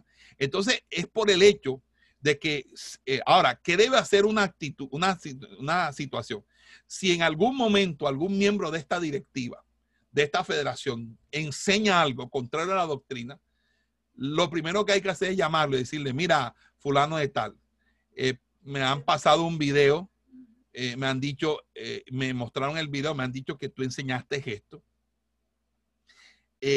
a mí me parece que esto no está correcto y lo enseñaste de manera, o retiras el video, o hace una retractación pública, o hace una explicación al caso, hazlo. Y eso es lo que se debe hacer. Pero no porque yo sea un directivo, entonces a mí me tienen que pasar por alto las cosas. No, señor. Al contrario. Si yo soy un directivo, yo debo pasar, dar ejemplo en ese sentido. Entonces, ¿qué sucede ahí? Nosotros hicimos ese pronunciamiento, no sé si algunos lo leyeron, yo lo, yo lo, lo di, eh, lo anuncié, inclusive me llamaron pastores de otros concilios, eh, inclusive gente que yo no, no, no conocía, eh, me llamaron a, a, a, pues, a, comentarme que les había gustado, que fue muy bueno el, el, el, la forma. Y, entonces es una manera, porque es una manera sana, porque entre otras cosas es una manera que te permite a ti abrir puertas, no cerrarlas. Porque de pronto, si, si, bueno, en el caso, por ejemplo, en mi caso, si a mí me hubieran hecho esa exhortación, yo llamo a esa persona que hizo esa exhortación y me disculpo públicamente de la, con ella. Y llamo y digo que, que, acepto la, la corrección y pido disculpas eh, públicas, públicas, y me humillo, porque eso es lo que uno debe hacer. Uno no debe ser altivo, uno no debe ser jactancioso. Si uno se, se, equivoca de, esa, de una manera tan garrafal. Es que no fue que se equivocó en una fecha de la, de la destrucción de Jerusalén, no se, no se equivocó en, en, algún nombre bíblico. No, no, no, es que se dijo que Cristo no era Dios, hermano, y eso es algo terrible. Eso, eso mejor dicho, eso los testigos de Jehová gritaron, hurra, hurra, hurra. O sea, todo, o sea, eso no, eso no debe ser así, mis amados hermanos. Entonces, en ese sentido, nosotros tenemos que ser muy claros con eso. Entonces, lo que esté falso, debemos atacarlo. Debemos atacarlo. Porque de pronto la persona, pero si usted viene y le dice que tú, que tú eres un embustero, que tú eres un hijo del diablo, que es Satanás, que el infierno, que no sé qué, la persona, ¿cómo va a decir? ¿Cómo se te va a acercar la persona a decirte, hombre, me equivoqué? Si uno debe corregir con amor. ¿Ah? Con amor. Amor y paciencia es lo que creo. Ah, cuando ya es una persona que alevosamente es un lobo rapaz que está haciendo daño, como este filipino, que hay que atacarlo, a él hay que atacarlo con la Biblia, porque él, eh, una de las cosas que la, gente lo deja embobado es que él se sabe una cantidad de versículos de memoria. Eh, y, eso, pues aquí hay gente también que sabe, saben versículos de memoria, bastante versículos de memoria. Entonces, es, es, eso no da, eso no da, eh, eso no es una, una razón de ser válida para eso. Entonces, lo que luego uno tiene que hacer, decirlo públicamente. Y cuando alguien, ay hermano, imagínense, porque cuando usted lo dice, dice, oiga, usted sabe que hay un hermano que me invitó a una reunión con ese señor que usted está diciendo, ¿cómo va a ser? Y ya, enseguida usted se pone las, dispara las alertas. Amén. Gloria sea al Señor. Entonces, eh, estamos claros contra eso. Entonces, es la situación. Que nosotros, con el, por ejemplo, con el tema de la ideología de género, nosotros no aborrecemos a los homosexuales, a los travestis, a los lesbianas, a los gays, a los, bueno, a los dark queen, a todos esos grupos de, que ahora han surgido ahí. Nosotros no los odiamos, nosotros no somos homofóbicos. Nosotros no somos homofóbicos. Nosotros no, no, no, al contrario, si hay una de las cosas que la iglesia cristiana ha hecho es ayudar a que muchas personas con esos tipos de tendencias desviadas de la sexualidad se hayan reincorporado a la normalidad y que hayan, hayan restaurado su vida y ahora estén formando un hogar. Amén. Entonces, ahora, eh, nosotros sí debemos condenar el homosexualismo, las prácticas homosexuales, ¿verdad? Pero si, un, ajá, y si, entonces, ¿cómo nos vamos a ganar a, a, a, a, una, persona, una persona que practica si nosotros los aborrecemos? Si nosotros, o sea, uno nunca se gana lo que uno no, no ama. Uno no, uno no gana lo que uno ama. Uno gana es lo que uno ama. Y lo que uno no ama, uno no le, lo gana. Por eso el Señor no mandó a la gente a, predicar en, ¿cómo se llama? En, en Samaria, porque sabía que ellos iban a salir, era de pistolera allá, iban a salir disparateados. Pero lo que sí les puedo decir, hermano, es que el pecado es pecado, punto. Y si hay, llega alguien en la iglesia que sea en la condición que llegue, uno debe recibirlo. Nadie debe estar mirándolo, ni juzgándolo, ni, ni, ni, como, que, como que tiene lepra y que uno no se le acerca. Al contrario, acercársele Amén. Amén. Gloria sea al Señor. Aquí hay una pregunta, Pastor Wilmar. Les veo la mano alzada. ¿Tiene alguna pregunta? Pastor David, eh, David Gañe, el, nombre del filipino, del filipino es Kenji Yokon. ¿Cómo? Kenji Yokoi. Kenji Yokoi. El nombre del filipino que anda predicando esa fábula. ¿Cómo, cómo se llama? Kenji Yokoi. Be- Benji Yoko. Kenji Yokoi. John Collins. Pastor, este, Kenji, Yokoi. pastor, disculpe, Kenji Yokoi es un japonés que tiene doble nacionalidad, él es colombiano y japonés. Él, él es conferencista, el filipino que predica, se llama Eli Soriano. Ah, Le sí. el nombre. Eli Soriano, Eli Soriano, sí, pastor Wilmar, es, es Eli Soriano, porque ya me acordé. Kenji. Soriano. Kenji Yokoi es un conferencista, pastor. Él es colombo japonés. Kenji Yokoi. El otro se llama Eli Soriano, es el que anda predicando. Ah, bueno, listo. Muchas gracias, pastores, por, por, por ayudarme aquí. Ah, se me había olvidado ese nombre. Eli Soriano, bueno, Eli Soriano, hay que decírselo de frente. Todo el que esté escuchando a Eli Soriano está a punto de perder su vida eterna. Así de, así de sencillito. Decírselo y todas esas cosas. Y lo otro, enseñarle a la gente, enseñarle a la gente. Porque hoy la gente eh, eh, se deja tramar. Entonces Eli Soriano empieza a dictar los, los versículos, eh, claro, se los aprende de memoria para citar solamente los pedacitos que él quiere citar, pero no, no ve el contexto. Entonces, en ese sentido. Y entonces, lo otro, le ponen unos pastores que yo no sé si los contratan como los shows esos reality, que, cuando van a hablar, no dicen nada y los deja como avergonzados, como decir, los pastores no saben nada. El Soriano es el que sabe, porque esa es la, la, la, la cuestión. Ah, pero ¿por qué no invitan a la gente, a una gente que sí realmente le, le pueda hacer una contrapeso y decir, usted está errado por esto, esto, esto y esto? Y el texto bíblico, sí, usted lo está citando, pero usted, y entonces uno le dice, no, ese texto no está así. Léalo otra vez, vuelva a repetirlo. Mire lo que dice, se está volando esa coma. O sea, eso es lo importante. Yo creo que eso es sumamente importante. Bueno, vamos a seguir porque eh, es bastante extenso. Eh, la vida de fe del ministro. Ok. Todo ministro perteneciente a esta confederación debe su fe ser sometida a prueba para ser perfeccionada en alabanza a Dios. Por lo que debe esforzarse por trabajar en la obra en tiempos de abundancia y escasez, por igual, sabiendo que depende única y exclusivamente de Dios. Hermano, nosotros tenemos que servirle a Dios, haya o no haya. En abundancia o en escasez, la vida de fe del ministro. Nosotros dependemos única y exclusivamente de Dios. Amén. Gloria sea al Señor. Yo creo que eso no amerita. Ok. Regla número 10. Todo ministro perteneciente a esta confederación debe cuidarse de sí mismo y de la sana doctrina contenida en las reglas y demás normas de fe. Para ello debe estudiar las escrituras, exponer de manera integral las doctrinas que defiende esta visión, siendo ante todo ejemplar y modelo para los demás. Conducir a la congregación y el ministerio por los principios de santificación que lo lleven a una vida plena en Dios, identificándose plenamente con las doctrinas expuestas por los apóstoles y profetas, reivindicando de manera pública frente a la asamblea de pastores de su capítulo el compromiso y obligación de estar de acuerdo con la doctrina de la federación.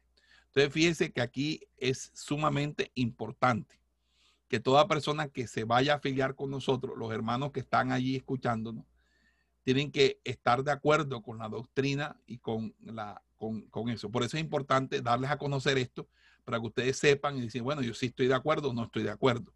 Amén. El cuidado doctrinal del ministro. Fíjense qué importante estudiar la escritura. Por eso, pastores, hay instituto bíblico gratuito. Todo lo sabe 2 a 6. Háganlo. Si usted no lo ha hecho, hágalo. Si usted ya lo hizo, repítalo. O sea, escúchelo. No está de más, hágalo. Si usted le gusta un poquito más, porque de pronto usted es como caletero, estudioso, y quiere un poquito más, eh, haga, entonces métase a escuchar las clases del centro de formación de lunes a viernes, de 7 a 9. No importa, no se matricula, pero escucha las clases, escuche las clases. Ya, y si usted quiere matricularse, matricúlese, estudie. Amén. Porque eso es importante. ¿Por qué? Porque todos ustedes deberían tener, sin excepción alguna, mínimo un diploma de instituto bíblico. Todos los pastores aquí deberían tener mínimo un diploma de instituto bíblico. Eso no les va a hacer daño, eso no les va a dar nada, eso no les va a dar ni resfriado, ni le va a dar guayabo, ni le va a producir náuseas, ni mareos, ni vómitos. Eso es una cuestión que a usted le va a servir mucho. Así que yo animo a todos los pastores a, usar, a hacer uso de eso. Ahora, esta es una cuestión que es un beneficio para la federación para lo de la federación. Hay pastores que no están afiliados a la federación y también están con nosotros en estos estudios. Gloria a Dios. También tenemos escuela ministerial. Mira que abrimos la escuela ministerial y se la propusimos y, la, el 90% de la escuela ministerial son personas que no son, no pertenecen a la federación, son gente fuera de la federación o, creo que no, de pronto no el 90, el 80, el 70% son gente que, no son de la voy a, sabe que ahora se me ocurrió, voy a hacer ese estudio para cuánta gente de la federación está en la escuela ministerial, pero yo estoy seguro que muchas de las personas que están en la escuela ministerial no son de la federación. Entonces, fíjese, eso, todo eso es importante. ¿Por qué? Porque la federación tiene algo que se llama el proceso de, eh, de integración ministerial, que es un proceso misional que es sumamente importante, donde nosotros a través de Misión Felipe, Misión Timoteo, estamos enseñando, formando la, toda la parte educativa, el plan de, educacional de las iglesias, para que las iglesias se integren cada día más y comprendan los lineamientos de esta visión. Y Misión Felipe para trabajar el crecimiento de las iglesias a través del evangelismo. Entonces, todo esto es importante que las iglesias, porque son planes, son, son trabajos que se están haciendo, que no se está cobrando, que son totalmente gratis, que estamos eh, con eso movilizando a los evangelistas para que organicemos campañas en todas sus iglesias, ahora que, que el tema de la pandemia se supere y en su defecto, pues hacer preparación de los equipos de, de evangelismo, etcétera, etcétera. Amén. Muy bien. Eh, eh, Entonces, en ese sentido, debe haber, estudiar las escrituras, debe, em, debe tener los documentos de la federación. La, la, federación tiene unos estatutos, la federación tiene un manual de ética, el manual de doctrina, mm, la federación todavía no lo ha completado. Yo soy el encargado de estar construyéndolo, pero ustedes se podrán imaginar que eh, no me he venido haciéndolo poco a poco, pero ya nosotros aprobamos la doctrina de Dios. Yo les voy a mostrar, yo les voy a enviar a ustedes lo que la federación ha aprobado acerca de la doctrina de Dios. Eso lo tengo para que ustedes revisen ese tema. Regálame un poquito de suero. Disculpen, estoy tomando pedialite. Entonces, en ese sentido, mis amados hermanos, eh, vamos a la regla número 11. El llamado al servicio en el ministro. Todo ministro perteneciente a esta confederación debe poseer una vida caracterizada por la entrega del servicio a los demás, con amor, a la formación de líderes y nuevas generaciones con el legado espiritual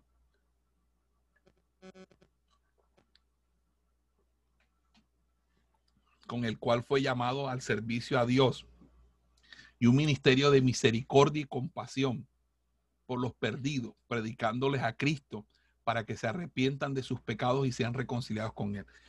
Eh, eh, hermanos, los ministros de la federación deben volcarse, número uno, a la predicación del Evangelio. Eh, hay muchos pastores que son muy, son muy, muy agarofóbicos. La agarofobia es el miedo a salir, que no les gusta salir, ni que la iglesia salga. Y es importante que la iglesia salga a evangelizar. Estoy hablando de, los pastores que siempre están encerrados en las cuatro paredes. Ahora con la pandemia, no, no sé cómo, cómo habrán hecho para superar eso.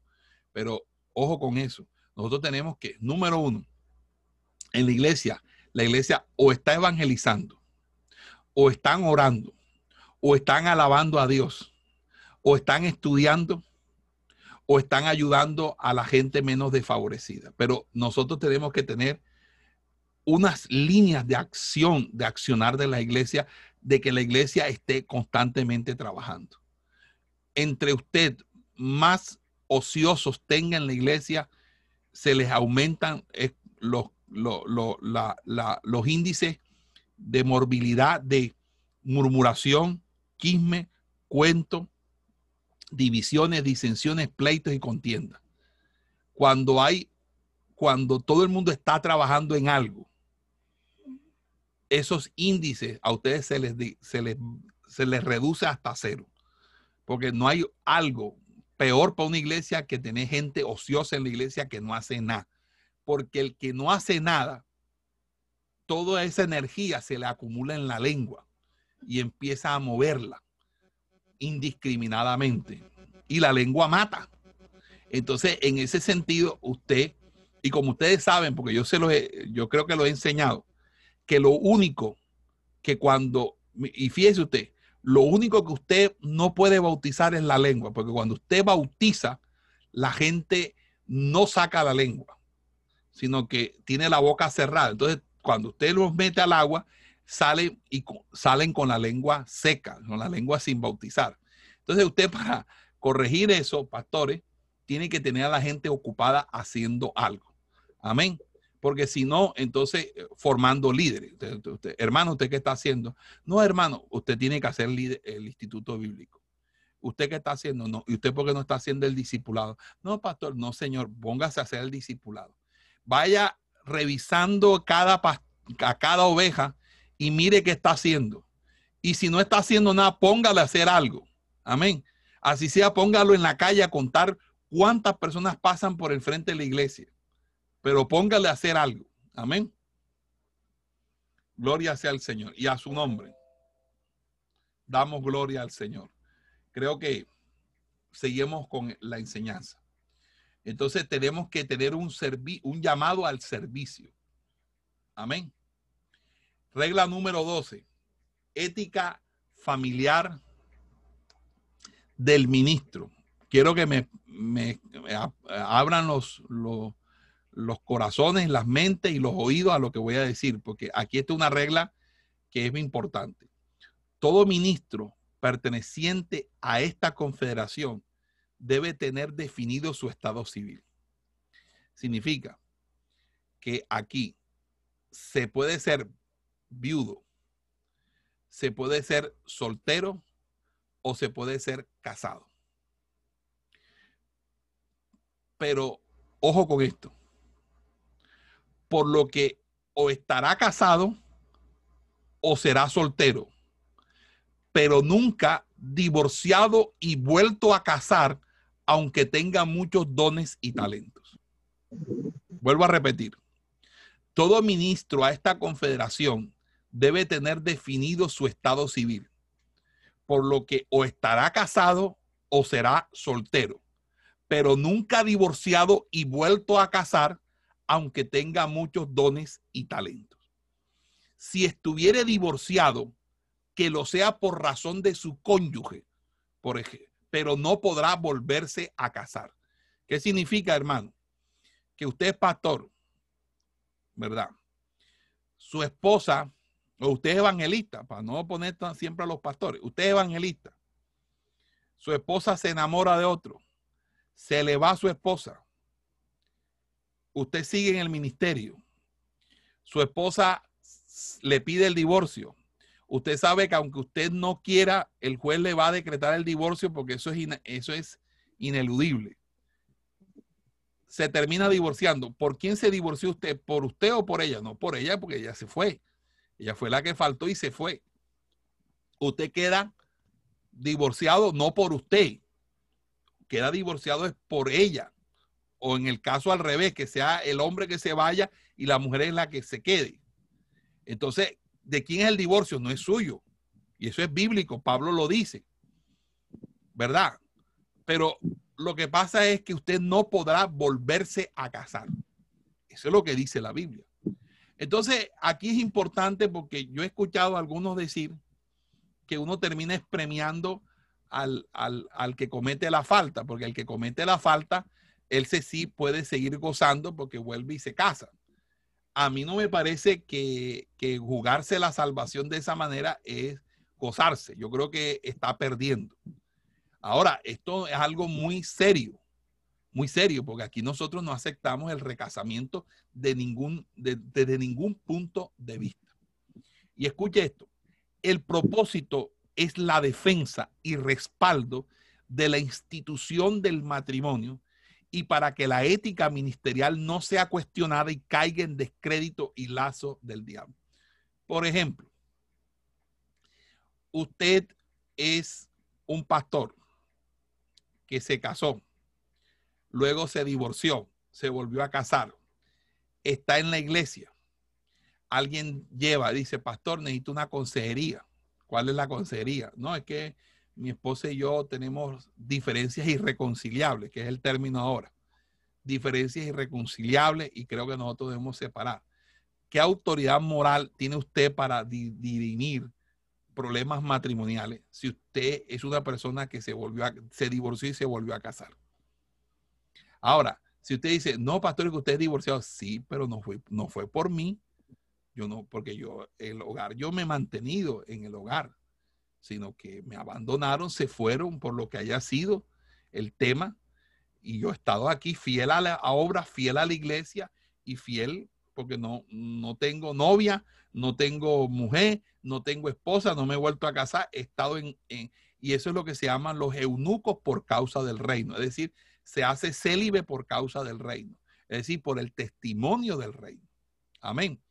Eh, como yo sé que este es un tema que da para mucho, yo voy a abrir los micrófonos para que la gente hable, para que la gente pregunte y para que la gente exponga, porque yo quiero que quede claro esto. Amén, gloria sea al Señor. Listo, sigamos entonces. Vamos a volver a compartir pantalla aquí para seguir el manual. Gloria sea al Señor. Todos ustedes tienen el manual, ¿cierto? Bueno. Amén.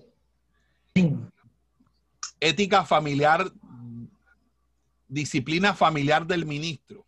Bueno, ese es otro también bueno. Todo ministro perteneciente a esta confederación debe tener a sus hijos que se encuentren a su cargo en sujeción y obediencia al Señor y bajo su autoridad como padre y o madre en caso de rebeldía y pecado persistente en sus hijos, se debe actuar como el padre del hijo pródigo. Voy a explicar esto porque aquí no, no sé, no quise, eh, ahí no quise como, como entrar de pronto porque explicar eso, o sea, ponerlo por escrito iba a ser demasiado extenso. Eh, cuando la persona es rebelde y no se quiere sujetar, él no, esa persona no puede estar en, la, en, su casa. Si hay un hijo rebelde que no se quiere sujetar, ya, y empieza usted a tener problemas con ese hijo, usted no puede tenerlo en su casa. Porque todo el que está bajo su techo debe estar bajo su autoridad. Entonces, mire esto, porque esto es importante y por esta razón a veces hay gente que no le gusta entrar a la federación, porque pareciera que que eh, la federación tuviera algo, pero miren lo siguiente.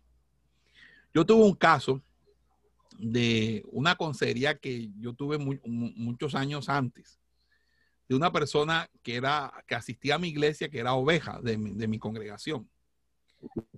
Resulta que esa, esa oveja, esa persona que, estaba en mi congregación, que asistía a la congregación, era una persona que tenía un hijo y es que vivía con ella, era una mujer, que una mujer anciana, una mujer mayor, una mujer ya de, 50 años por ahí, de 60 años por ahí. Resulta que esa mujer me, me decía a mí, me dijo en consejería, porque yo la vi una vez golpeada, le vi los ojos morados, moreteada, yo pensé que había sufrido un accidente eh, pero después me, me, causó como curiosidad eh, que empecé a notarle ciertas, ciertas consideraciones allí. Eh, resulta que resulta, mis amados hermanos, que, que el, este, la, la situación que se presenta es que ella va a consejería conmigo y me dice, pastor, tengo un problema. Usted ve cómo estoy. Y decir, mi hijo es, drogadicto y él cada vez que eh, se pasa de, la sustancia que consume, eh, se vuelve violento y me, este no es la primera vez que me deja así. Entonces, cuando eh, ella me dijo así, ella me, hace esta pregunta, ¿qué, qué, qué, me aconseja que haga? Yo le contesté con, con una sola palabra, échelo. Es que no, no, me dio, no me dio ni para decirle más nada, solamente le dije, échelo. Cuando yo le dije que lo echara, dije, échelo. Me quedó mirando, pero como sorprendida. Entonces e, ella pensó que yo le iba a decir, no, hermana, vamos a orar, vamos a clamarle a Dios, que Dios no, no, no, yo le dije, échelo, échelo de su casa, sáquelo con la policía, sáquelo. Entonces la mujer no se molestó. Usted como pastor, como usted, eso no le queda bien a usted a decirme eso como pastor. Ahí empezó la persona, tan, tanto fue la molestia que se terminó yendo de la iglesia. Se fue de la iglesia después de esa consejería. Bueno, a los meses, a los meses, eh, no, a los meses no, al, año, eh, cuando ella se dejó de ir, veo en el periódico, eh, en un periódico que se llama ¿Qué hubo? ¿Qué hubo? ¿Qué hubo? ¿Qué hubo? Se llama ¿Qué hubo? Sí, ¿Qué hubo? ¿Qué hubo? ¿Qué hubo? ¿Qué hubo? Así como un periódico como Al Día, pero se llama ¿Qué hubo? ¿Qué hubo? ¿Hubo? Bueno, no sé. ¿Qué hubo, pastor? Se llama ¿Qué hubo? Bueno, ¿qué hubo? Que la mujer, eh, aparece la foto de la mujer eh, apuñalada y muerta por el hijo. La, mujer murió por el hijo. El hijo la terminó asesinando, la terminó matando. Y eso se lo dije. Si usted no lo echa, él lo va, la va a terminar matando. Eh, eh, este, y así sucedió. Entonces, eh, es como cuando alguien me dice, pastor, mi esposo es promiscuo y él le gusta andar con prostitutas y él, él, se sabe el versículo que dice, no os neguéis uno a otro. Y entonces siempre me la quiere aplicar. Yo, no, señor, no se acueste con su esposo. No se acueste con su esposo. Dígale, no, yo no puedo acostarme contigo porque tú tienes una vida desordenada, licenciosa, y tú tienes problemas, eh, eh, me puedes infectar con una, con una enfermedad venérea. Cuando yo le dije eso a la hermana, la hermana se molestó. La hermana se molestó y se fue de la iglesia. A, los años me encontré con ella. Precisamente fui a buscar una cita médica en Comeva. Yo estaba, yo hacía, yo, pues mi, mi, asistencia era en Comeva y yo fui a una cita médica y la encontré. Y cuando me vio se puso a llorar. Y entonces me contó que el esposo había muerto por VIH y que ella ya era paciente VIH, la vi muy demacrada. Ella murió a los tres o cuatro meses después, murió por VIH. Entonces, mire, hay unos consejos que uno da como pastor que uno los tiene que dar crudo, así, sin anestesia. Si usted es un pastor sentimentalista, emocionalista, de esos culebreros, que, es como medio novelero. Entonces usted dice, no, tú tienes que, tú tienes que dejar que no sé qué, que, que él, él, es tu esposo, que no sé qué. No, ninguna nada, mi hermano. Uno no puede amar más a una persona que Dios. Si ese hombre no tiene una conducta, un comportamiento, antes que te vaya a pegar una gonorrea, una sífilis, un, un sida, entonces, no, señor, usted, usted me respeta a mí y respete este matrimonio, usted no uno tiene que tener en esta vida dignidad. Y yo creo en la dignidad de las personas, en ese sentido. Otros pastores dicen, no, mija, usted eh, eh, lo, que, lo que él no encuentra en la casa lo va a encontrar en la calle. Así que usted sufra porque Dios nos mandó a sufrir. Esa, consejería, yo no soy amigo de esa consejería. O sea, esa consejería, yo no sé, eh, ni un pastor de sana doctrina no da esos consejos.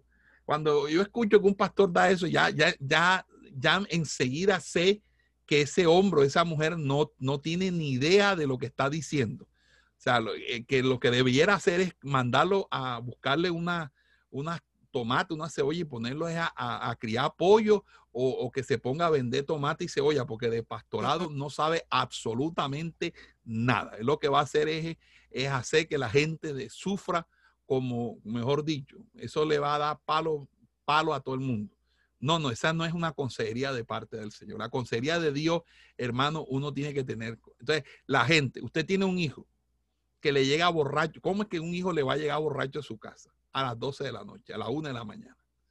Y a esa hora exigirle a la mamá que le haga tinto, que le haga esto, que le haga esto. ¿Cómo es que usted es el papá? Y entonces ahí hay dos, no, mijo, en este gallinero hay un solo gallo y ese gallo soy yo. Me explico. Y si usted quiere ya hacer gallo, entonces búsquese su propio gallinero. Pero aquí no puede, no puede, en una casa no puede haber dos jefes de familia. No puede, no que él es el hijo mayor. Me importa un bledo que sea el hijo mayor. Si está en mi casa, se tiene que sujetar a mi casa. Punto. Aquí no hay más. Se tiene que sujetar.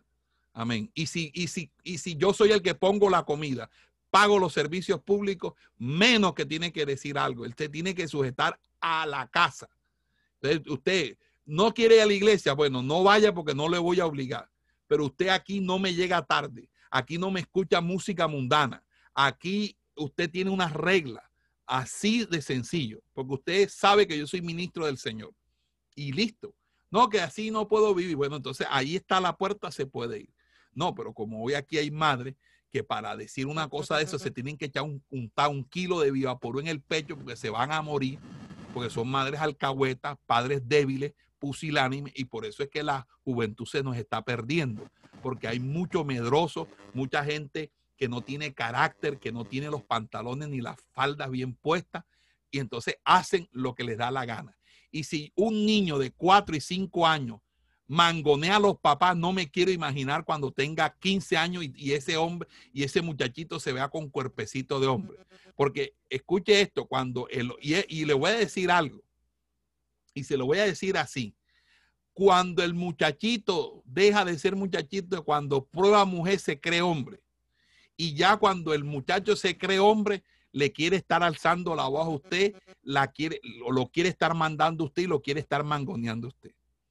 Entonces, no es, lo, no, es, no es igual que usted tenga un niño, un hijo, que tenga 20 años y esté en su casa, esté estudiando en la universidad, esté haciendo las cosas bien hechas, lo acompañe en el ministerio o que no lo acompañe en el ministerio, pero que tenga una buena conducta a tener un hijo rebelde.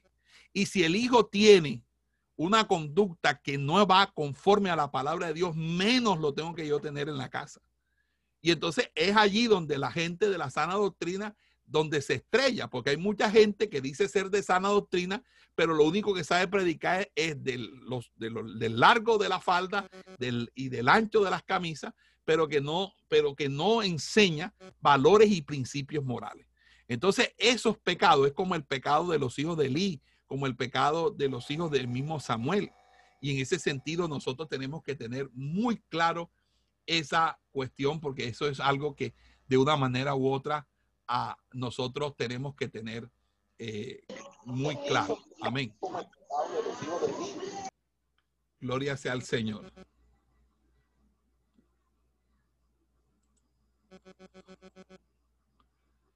Pilar, si quieres me puedes escribir la pregunta por el, por el chat y con mucho gusto te la contesto. Entonces, en ese sentido, eh, mis amados hermanos, eh, el, eh, en esta federación o los principios de esta federación es que usted debe tener a sus hijos en obediencia. Y usted tiene que tener a sus hijos en obediencia, porque, porque eso, eso es importante. Además, algunos pastores llegan al, al, al Señor ya, llegaron al Señor con los hijos grandes. Ya cuando los hijos son grandes y, llegan al Señor, ya las cosas son eh, totalmente eh, diferentes. Porque si uno tiene la oportunidad de, levantarlos en el Evangelio, pues ya es una cosa totalmente diferente. Y un gran logro de un padre es, es, que sus hijos los tengan en el Señor, los tengan en el Evangelio y se mantengan sirviendo al Señor. Eso debe ser la felicidad más grande de unos padres. Pero yo sí creo en la disciplina, yo creo que la gente, ¿por qué hermano? Porque uno tiene que dejar que Dios trate. Si ese muchacho se va de la casa, eh, eh, ya uno tiene que tener fe en el Señor. Señor, si es tu voluntad, rescátalo, sálvalo, ayúdalo, pero es así.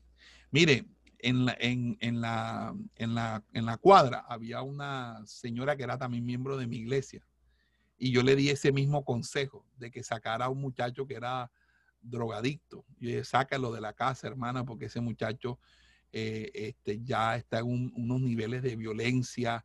Y, y mire, hermano, eh, cuando eh, a mí me llaman que pasó un algo impresionante, Marta, ¿cómo es que se llama la, la, hermana esa?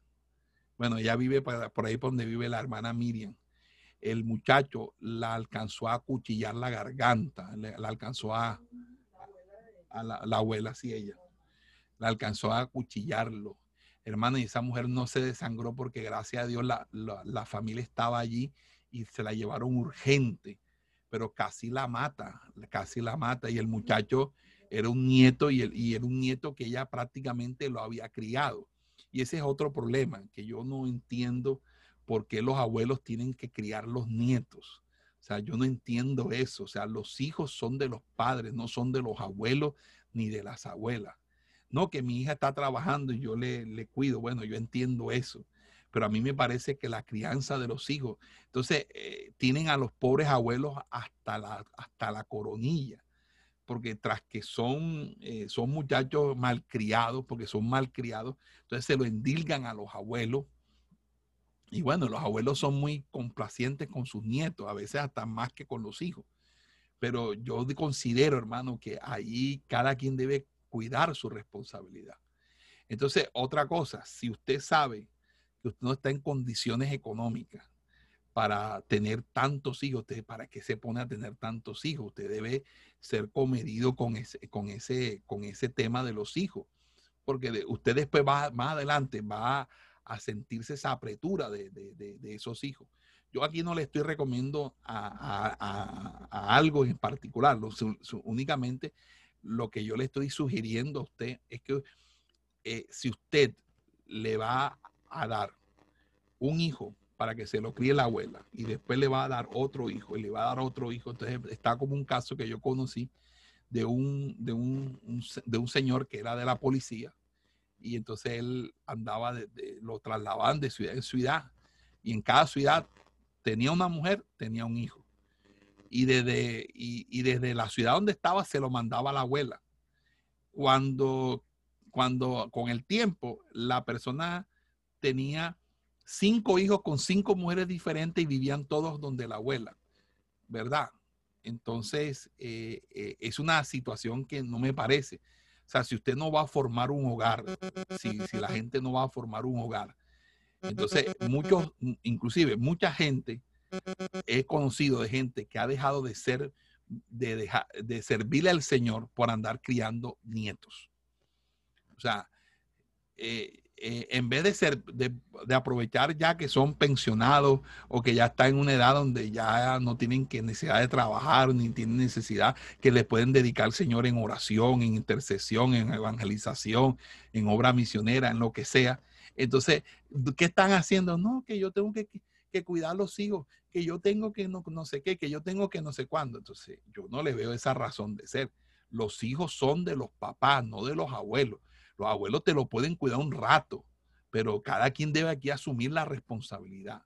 Y ese es un problema tremendo, hermano, que eso es la falta de, orden, de disciplina que viene entonces y, el, hijo, el hijo entonces se casa, el hijo se casa y van metiéndolo, no, no, ah, mejor dicho, gloria sea al Señor, mejor sigo eh, la, la enseñanza, disciplina familiar, necesitamos disciplina familiar.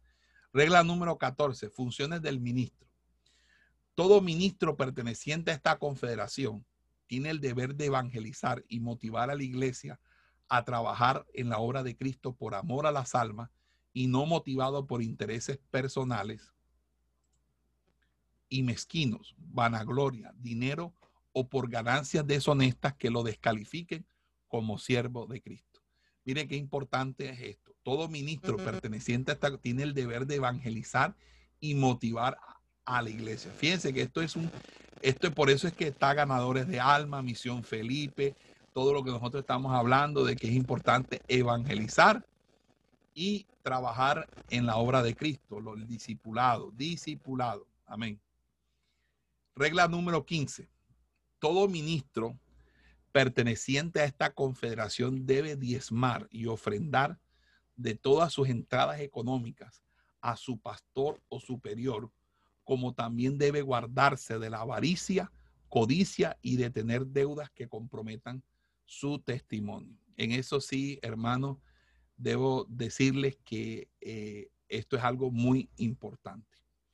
A, mí particularmente, esto me, me apela mucho a mí, porque yo tuve un, hace un, tiempo una empresa y bueno, sucedieron cosas que es muy lamentables, de robos continuados, situaciones ahí que me, que me acontecieron.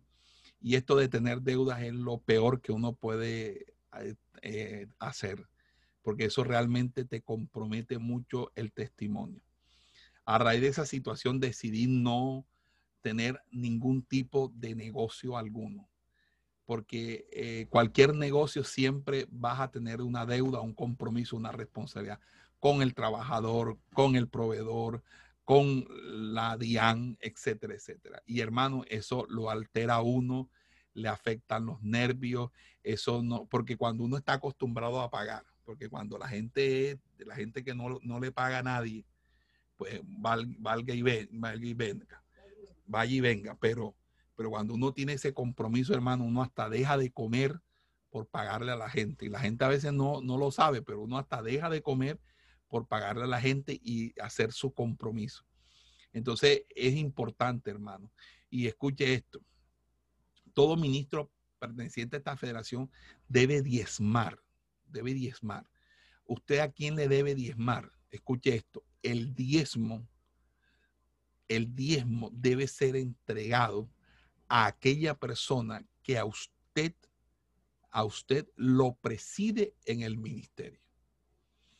Es decir, si usted es un pastor, un evangelista, adscrito a una iglesia, usted debe entregar su diezmo al pastor de la iglesia.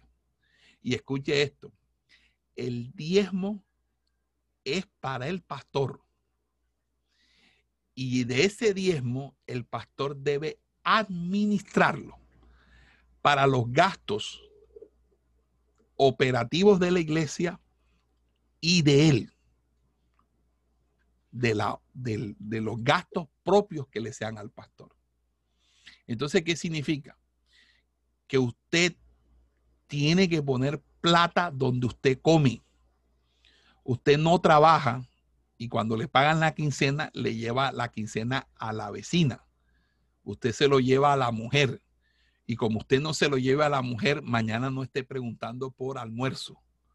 Porque lo primero que va a hacer su mujer es que no le va a hacer comida, porque usted no está llevando la, la plata a la casa. Entonces uno paga donde come. Entonces, si usted está en su iglesia, usted tiene que dar el dinero en su iglesia, donde usted se está congregando.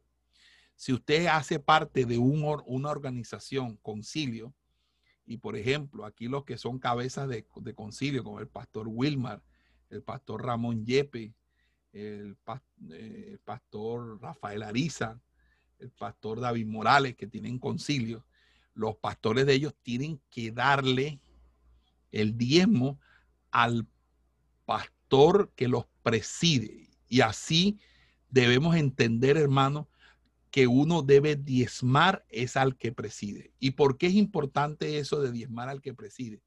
Porque, hermano, le voy a ser muy franco. La Biblia enseña que la institucionalidad de los diezmos ocurrió cuando Abraham reconoció la cobertura sacerdotal que para ese entonces Melquisedec daba a su vida. Es decir, dice el libro de Hebreos, cómo no reconoció su superioridad cuando le entregó los diezmos a Melquisedec. Entonces, significa que cuando uno diezma, uno está reconociendo que aquella persona lo está a, uno eh, presidiendo en el ministerio y por lo tanto uno debe diezmar a esa persona. Bueno, y ofrendar de las entradas eh, económicas. Ahora, el diezmo usted se lo puede dar al pastor que le preside, la ofrenda sí se la puede dar a la iglesia donde usted está pastoreando. Es más, eh, cuando haya cualquier cosa especial. ¿Qué pasa con aquellos que presiden? Los que presiden deben tener a alguien a quien diezmar, porque a mí me parece que allí no puede morir el diezmo. El diezmo tiene que, que ser una regla que vaya a nivel de todo. Y esa es una de las situaciones que se está presentando. Y es que el diezmo muere en, en quien preside porque eh, tenemos un esquema conciliar. Y nosotros debemos es entender, amados hermanos, que esto es una, no, es una cuestión sino bíblica. Esto es una cuestión de, de, de, de, que nosotros tenemos que sostener a nuestros sacerdotes, sostener a quienes nos presiden. Tenemos que honrar a los que hay que honrar. También tenemos que guardarnos, hermanos, de la avaricia, de la codicia. No podemos tener eh, amor a nada, ningún apego material. Y en lo posible, hermano, en lo posible, en lo posible, porque usted sabe que ahora hasta para tener una casa uno tiene que endeudarse con un crédito hipotecario, entonces pagar las cuotas mensuales, pero en lo posible, amados hermanos, eh, eh, no comprometer, no comprometerse en deudas. Y apenas usted pueda salir de esas deudas, hermano, mire, así sea que a uno le toque vender su casa y quedarse sin, casa, uno tiene, que, uno tiene que pagar sus deudas y sus compromisos. Eso es una lección que aprendí, eh, no a las buenas, pero sí es una lección que, que a uno le puede servir. Y con esto, pues, creo que he sido claro con estas responsabilidades económicas del ministro. Lo importante, hermano, es, mm, eh, es, es, eso, eh, tener esas responsabilidades claras. Regla número 16. Regla número 16.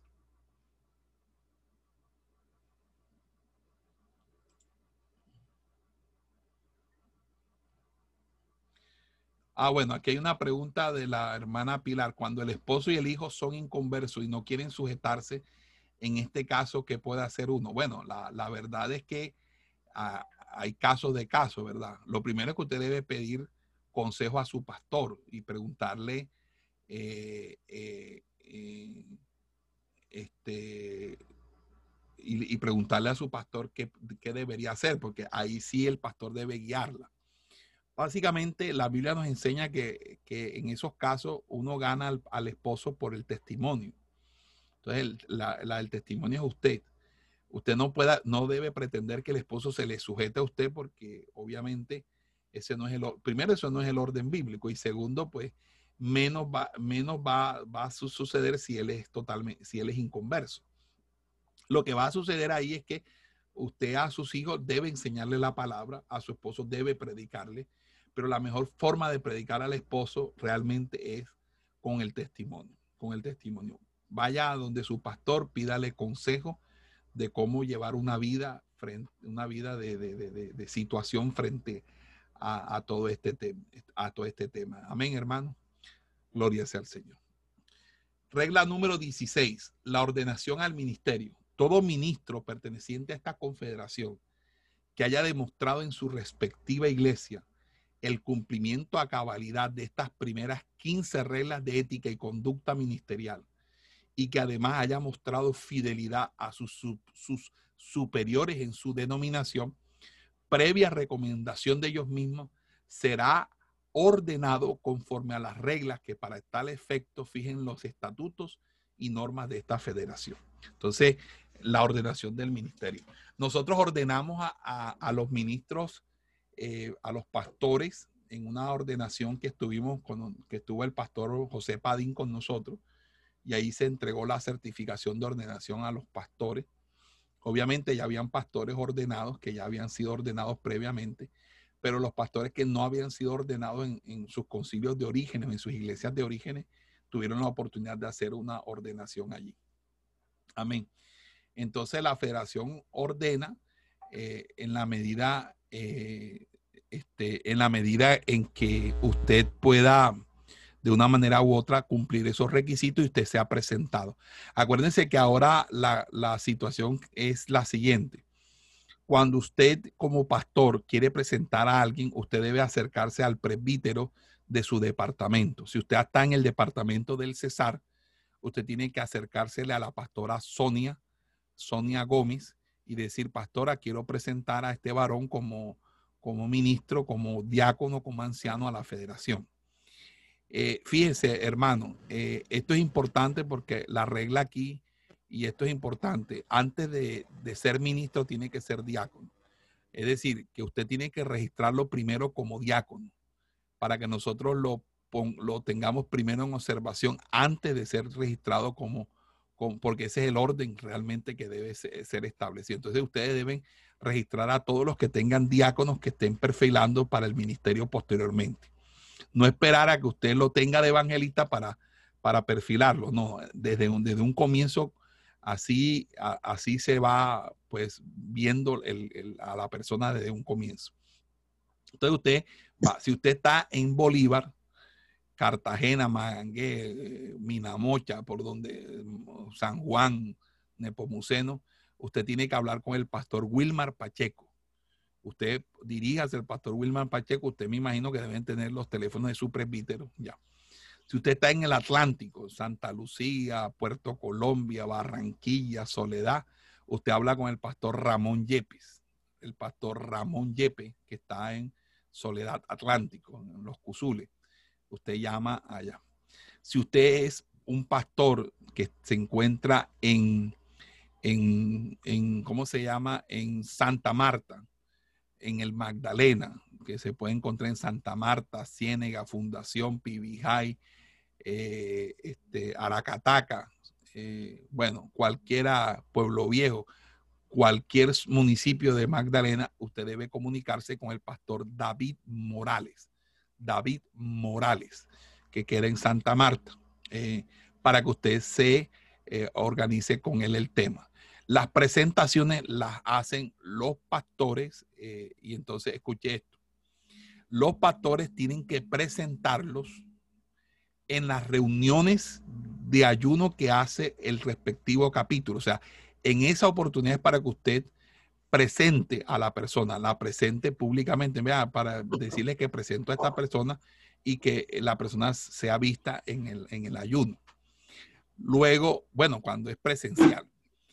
Luego, eh, usted, eh, eh, el, usted habla, bueno, usted, el pastor presbítero, debe entonces ven, a, eh, hacer, a, hacernos a llegar a, nosotros, a mí particularmente, las personas que van a ser presentadas. Si ya usted es miembro, si el que los preside ya es miembro, ya entran eh, sin ningún otro trámite, simplemente el reconocimiento que hace la Junta, el presidente en este caso, y se le hace. Si no es de la Junta, entonces usted requiere una afiliación, hay un procedimiento y los presbíteros es la primera instancia para hacer ese, eso. Entonces, hermanos, para que ustedes tengan en cualquier.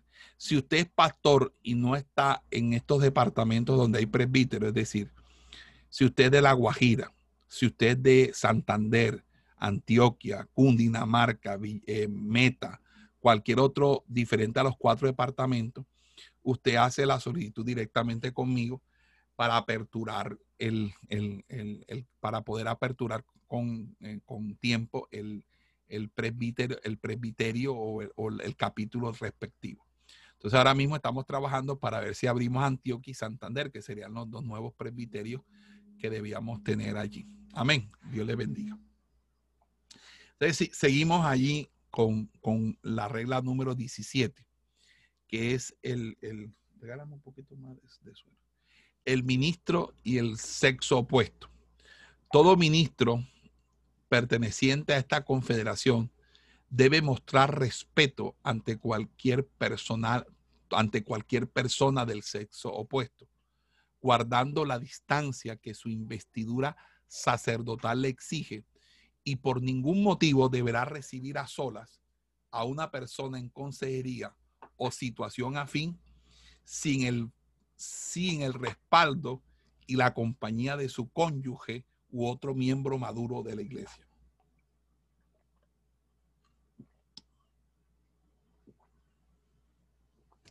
Hermano, cuando ustedes vayan a, dar consejería y es una mujer, tiene que estar su esposa. Es más, si la esposa puede dar la consejería, mejor. Pero debe estar usted con su esposa.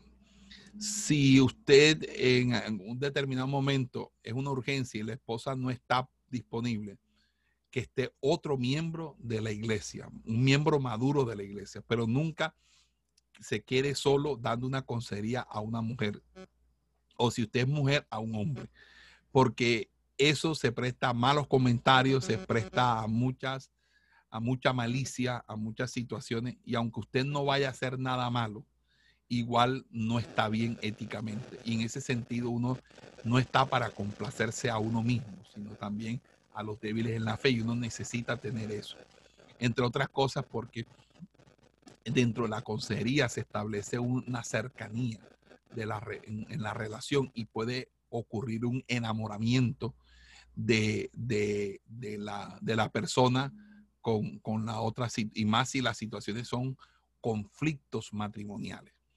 En cambio, si usted tiene a, la, a su cónyuge, sea hombre o mujer, al lado suyo, eso será siempre una especie de barrera protectora para, para eh, evitarle a ustedes situaciones difíciles, situaciones complicadas y comprometedoras que se pueden dar en, en, ese, en ese sentido. Amén.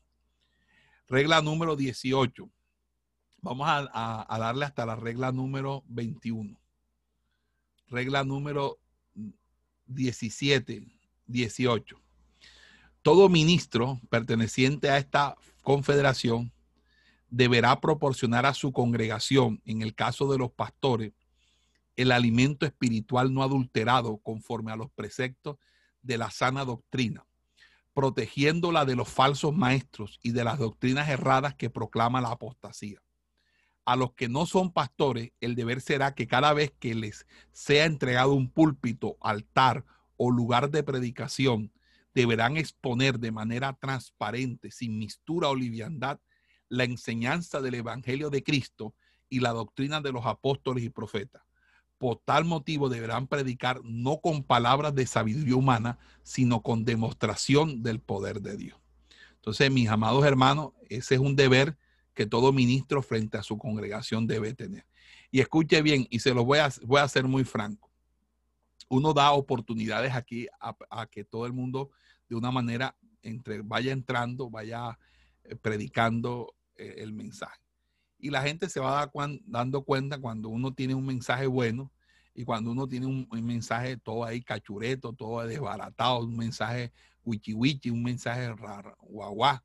Entonces, esos mensajes guagua aquí en la federación no caben. la persona si no es contundente con la palabra, y eso no es con gritando, ni faltándole respeto, ni, insultando a la gente, eso es con fundamento bíblico, con, una, exposición clara de la Biblia.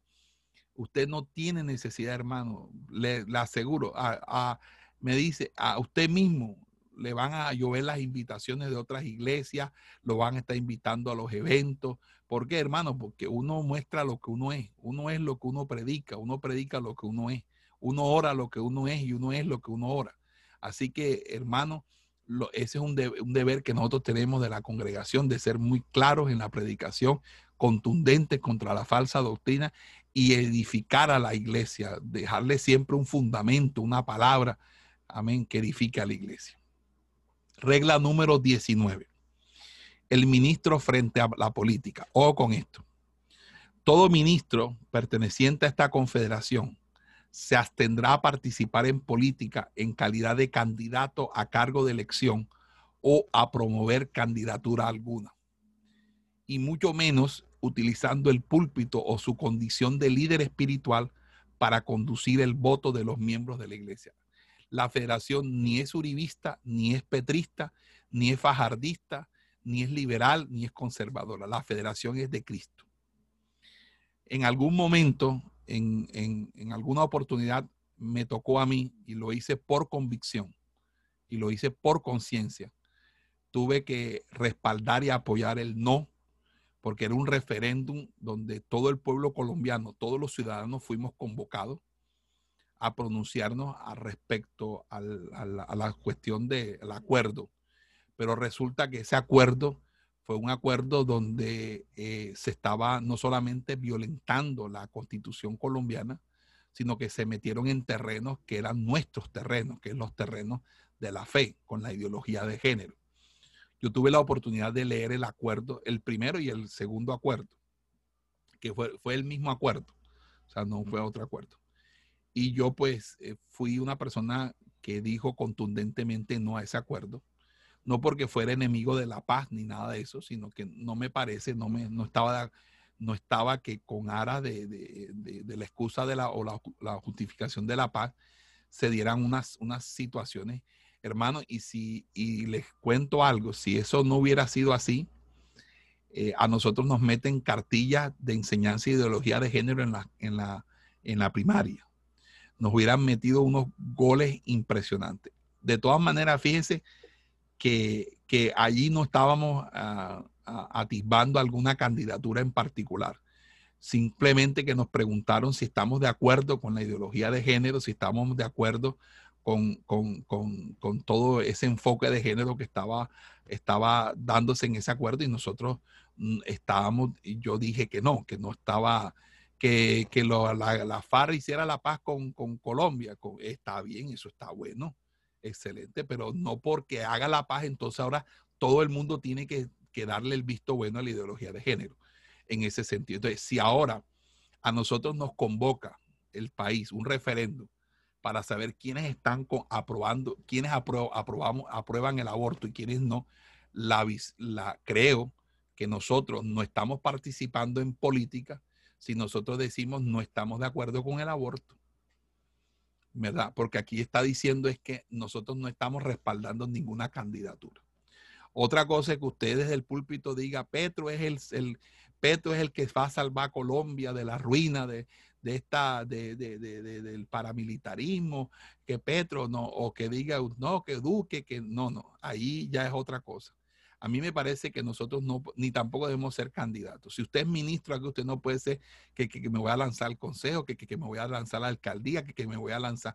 Si usted se va a lanzar algo, hermano, eh, y, eh, antes que se lance por esa ventana y, se reviente el, el, espinazo, por favor pásenos la carta de renuncia a esta federación, de que usted no hace parte de esta organización, porque nosotros no participamos en política, ni como candidatos, ni tampoco promovemos candidatura, candidatura alguna, pero tenemos preceptos morales, tenemos preceptos y convicciones morales.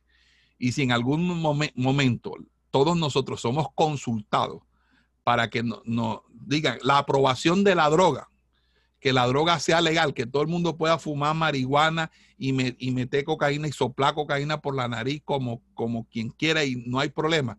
Y dicen, bueno, vamos a hacer un referéndum, los que estén, yo tengo que salir a decir que no. ¿Cómo yo voy a legalizar esa inmundicia? Yo no puedo decir que sí.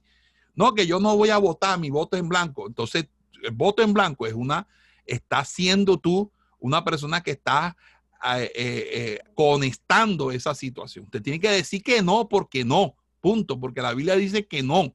Punto, ya. Porque eso no tiene nada que... Los, los, mire, los valores morales y los principios morales y la defensa de esos principios morales no son ni liberales ni conservadores, ni uribistas ni antiuribistas, son principios bíblicos. Y en eso nosotros tenemos que ser muy claros. Entonces, ahí, ahí. Fiere, será obligación de todo ministro perteneciente a esta confederación invitar al pueblo a cumplir con el deber ciudadano, colocando el ejemplo al sufragar en la jornada democrática, depositando en las urnas su decisión electoral, pero advertirá al pueblo con nombre propio de abstenerse a dar su voto a los partidos políticos o movimientos que promuevan reformas constitucionales o legales que vayan en contra de la ley, como por ejemplo el matrimonio y adopción de los, de los, de los homosexuales, entre otros. Entonces, por ejemplo, nosotros no podemos aprobar, eh, eh, conectar ninguna de esas situaciones. Entonces no podemos promover absolutamente a nadie que tenga esta visión que vaya en contra, porque es una, una situación que cada día va a hacer que el país se degenere más, se cambie más. aunque esto sea eh, este, innegable que vaya a suceder, porque esto no se va a poder evitar, pues eso no indica que aunque yo no lo pueda evitar, que yo no me pueda pronunciar en contra de eso. Y no, y no me pueda pronunciar no solamente hablándolo cuando predico, sino también accionando el voto cuando haya que hacerlo. En ese sentido, nosotros queremos tener esa claridad. Amén. Ahora, como este es un, algo que es bastante polémico, voy a abrir los micrófonos para que también las personas me, eh, me digan lo que, lo que a bien tengan. Y resumamos aquí. Bueno, entonces, eh, siguiendo el tema, eh, la humildad del ministro, regla número 20. Todo ministro perteneciente a esta confederación deberá evitar ser una persona arrogante. ¿Qué es una persona arrogante? Una persona que no se le puede decir nada. Orgullosa y altiva. Una persona que no salude. Mire, hermano, una de las cosas que yo les digo, usted tiene que enseñarle a sus ovejas buenas costumbres y buenos modales. Porque hay, hay pastores que tienen ovejas que no les gustan saludarlo a uno. Y también son, inclusive les voy a comentar algo, hay pastores que no enseñan a sus ovejas a respetar a los otros ministros. Porque pareciera que los únicos pastores que estuvieran en el mundo y existieran en el mundo fueran sus pastores. Es decir, que no hay, no hay, no hay pastores más que el pastor de ellos. Y olvídese de ese cuento. En el Goel yo le enseño a la gente, al a, a Ramón Yepes no lo tutean, le dicen pastor Ramón. Y si yo escucho a alguien decirle a Ramón o a David o a cualquier, a cualquier persona con el nombre propio y no le dice pastor, o no lo trata con ese respeto, yo lo corrijo inmediatamente. Porque hay personas, hermanos, que son muy irrespetuosas, que lo llaman a uno y le dicen, ¿qué más, David? ¿Cómo así que David? Pastor David. ¿Cómo es que usted me va a decir David? Pastor David. Ese es, ese es el respeto que se le deben tener a los pastores. Inclusive aquí yo estoy tratando de establecer una cultura de que al evangelista se le llame evangelista evangelista Dainer, evangelista Luciano, evangelista Luis, así, así sucesivamente, evangelista Edgar, ah, maestro Orlando, maestra Miriam, maestro, Xavid. ¿Por qué, mis amados hermanos? Porque de una manera u otra es el sentido que uno debe tener, porque a veces la gente, a todo el mundo le quiere llamar pastor. Entonces le dicen al evangelista, le dicen pastor. Yo cuántas veces no he escuchado que a Daine le dicen Pastor Daine, Pastor Daine, Pastor Luciano, o le dicen al, al, al, eh, y al, maestro también Pastor. No, no, aquí todos tenemos que tener un orden en cuanto al llamado que se tiene que hacer. Entonces, en ese sentido, yo creo que tenemos que hacer eso. a mí no me agrada, por ejemplo, que hayan personas que a uno no lo saluden, que pasen por encima de uno y no lo saluden, que uno lo se ven con uno en la calle, hermano, y no lo saludan. Eso me parece gravísimo. O sea, una falta de respeto, de consideración. Amén. Gloria sea al Señor. Entonces, todo ministro deberá evitar ser una persona arrogante, orgullosa y altiva. Todo lo contrario, su conducta tanto pública como privada deberá reflejar el fruto del Espíritu Santo con toda humildad y sencillez que deben caracterizar su vida y ministerio. ¿Cómo así que aquí hay pastores o ministros que no les guste que lo exhorten, que no les guste que les llamen la atención, que no les gusta que se les diga las cosas, que se molestan con uno si uno le, le llama la atención. No, no. Inclusive desde que se fundó la federación hay algo que hemos establecido como regla entre nosotros, que, porque hay gente, usted sabe que hay gente que no le gusta que le corrijan a los hijos de, a los hijos de, de ellos. O sea, que usted llega de visita y el hijo suyo hace hasta para venderle, quiebra los, los, los, los, adornos de la casa del, del, del, hermano y el hermano le dice, mi hijo, pero pórtese bien. A mí me hace el favor y a mí mi hijo no me lo vengas a corregir. Eso, eso, hermano, es mundano, carnal. Amén. La Biblia dice que el justo me corría, será mí algo que no me herirá, sino un bálsamo.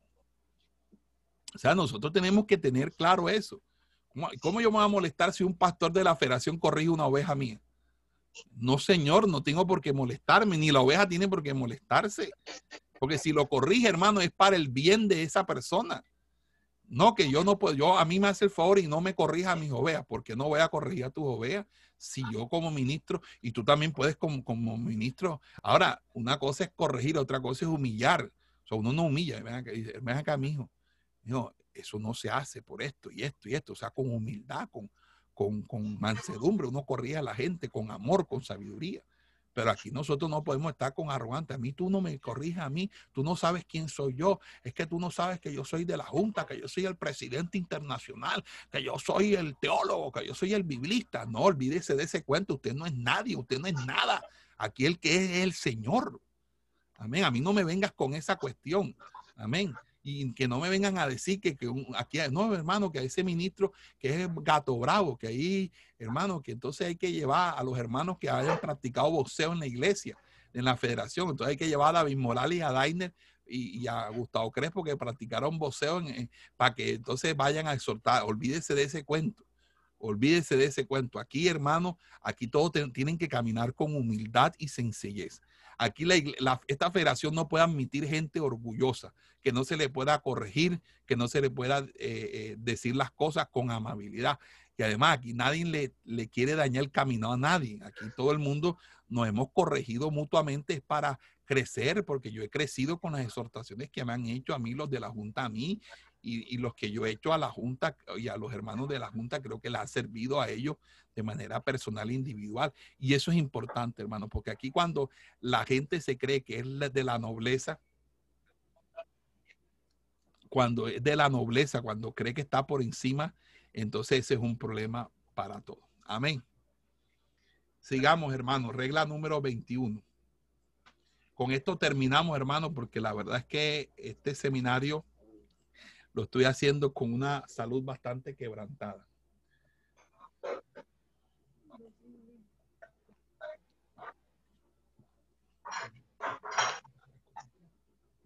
Ok. Pérdida de investidura del ministro.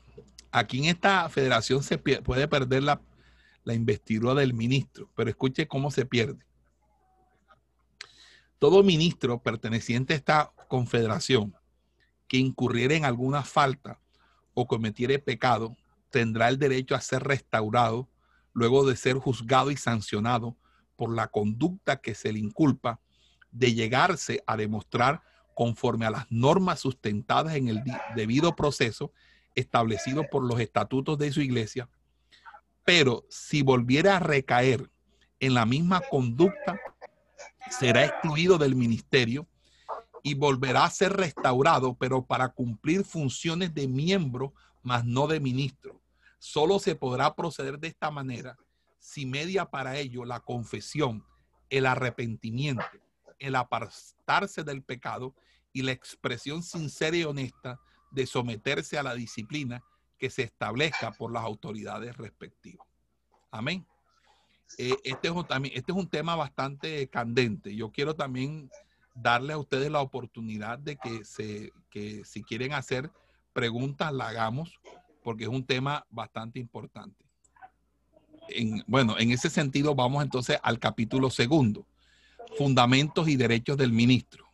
Primero, regla 22, conformación del equipo de trabajo. Ojo con esto. Todo ministro, todo ministro perteneciente a esta confederación tendrá, por razón y envergadura de su llamado y los frutos demostrados en el ejercicio del mismo, el derecho, previa consulta a Dios, de elegir su propio equipo ministerial, conformado por hombres y mujeres que se identifiquen con su visión, misión y la carga del ministerio. Teniendo este ministro en cuenta que para darle trámite a esta elección, deberán sus candidatos cumplir cabalmente los lineamientos bíblicos que para tal efecto se establecen en la palabra de Dios. Entonces, ojo con esto, todo ministro aquí tiene derecho a formar su equipo de trabajo. Y ese equipo de trabajo tiene que ser respetado. ¿Por qué? Porque cuando usted tiene un equipo de trabajo, o sea, usted es el que lleva la visión, usted debe formar su equipo de trabajo. Porque es difícil trabajar si usted no tiene su equipo de trabajo. Entonces en la iglesia usted tiene su junta, ¿verdad? Usted no se ponga que, la junta la elige la, los miembros por elección. No, señor. El que elige su, el equipo de trabajo es el ministro, el pastor, el que está frente a, a la obra. El evangelista, si forma su equipo de trabajo, ¿verdad? Ah, este, él forma su equipo de trabajo y dice, pastor, necesito estas personas para trabajar, para ver si usted me permite trabajar con estas personas. Si el equipo tiene mm, miembros de, otros, de otras iglesias distintas a donde él acude, pues tiene que acudir a los distintos pastores para que eso se pueda dar. Pero el punto aquí importante, mis amados hermanos, es eso. El, el punto es ese. El punto es que se necesita un equipo de trabajo porque usted no puede trabajar esto solo. Esto, hermano, todo el que sea llanero solitario termina desgastado y, sin pasando los años y no construye nada, nada sólido, porque todo es endeble, porque todo se trabaja en equipo. En equipo uno trabaja mejor, en equipo uno delega, en el equipo uno es más efectivo, es más eficiente, en equipo uno eh, puede lograr más cosas, ¿verdad? Eso es importante el equipo de trabajo. Regla número 23, sostenimiento del ministro. Todo ministro a esta, perteneciente a esta confederación tendrá el derecho, por razón y envergadura de su llamado, a administrar de manera apropiada los bienes y propiedades de la iglesia o ministerio que dirige conforme a las leyes colombianas. Bueno, si usted es Venezuela, las leyes venezolanas, si usted está en República Dominicana, las leyes dominicanas. Las normas establecidas en sus propios estatutos y los parámetros de esta confederación por lo que podrá disponer de los diezmos, ofrendas y demás ingresos que posea bajo el ejercicio de una responsable mayordomía y con mira siempre al ensanchamiento de la obra y el reino de Dios.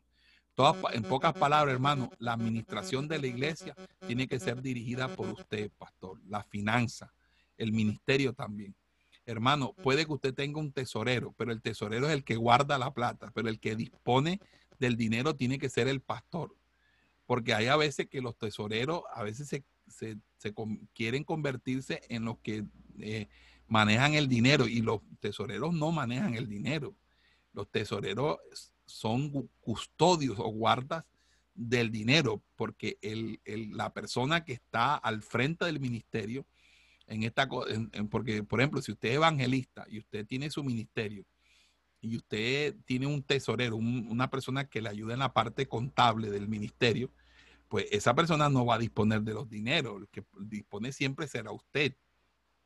Y, dispondrá conforme a la visión que Dios le está eh, llevando. Y eso se verá reflejado. Cuando un pastor administra bien los diezmos y la ofrenda, uno se da cuenta, porque la gente se da cuenta, hermano, que hay inversión, que la iglesia tiene sus cosas.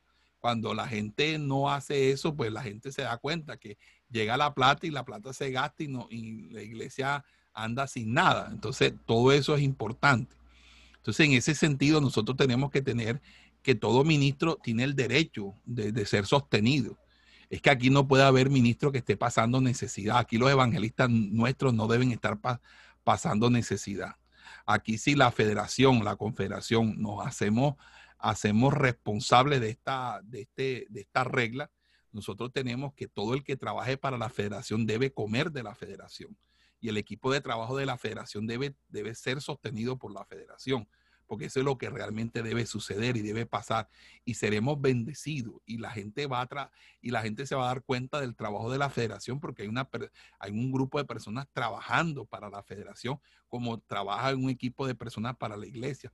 Hermano, y la iglesia cuando el pastor es una persona muy comprometida con la iglesia. La iglesia le fascina que el pastor tenga sus zapatos nuevos, que regalarle sus zapatos, su camisa, su pantalón, de, de, que el pastor esté bien, que si para un si tiene para que se compre un carro y la iglesia se lo puede, le puede dar un carro, no un carro, una, no lujo ni ostentación, pero sí cosas que la iglesia va bendiciendo al pastor, hermano, eso hace parte del fruto de tu propio ministerio. Y nosotros no debemos estar en contra de eso, ni estar pretendiendo comparar a la gente de sana doctrina con lo que hacen la gente de, de la gente que predica falsedad porque es que tú no levantas ese carro o esa bendición a punta de falsas promesas o de, o de, o de entuertos o, o negocios, sino que es el fruto de tu trabajo, de lo que tú, de las horas que tú pasas en oración, en ayuno, en vigilia,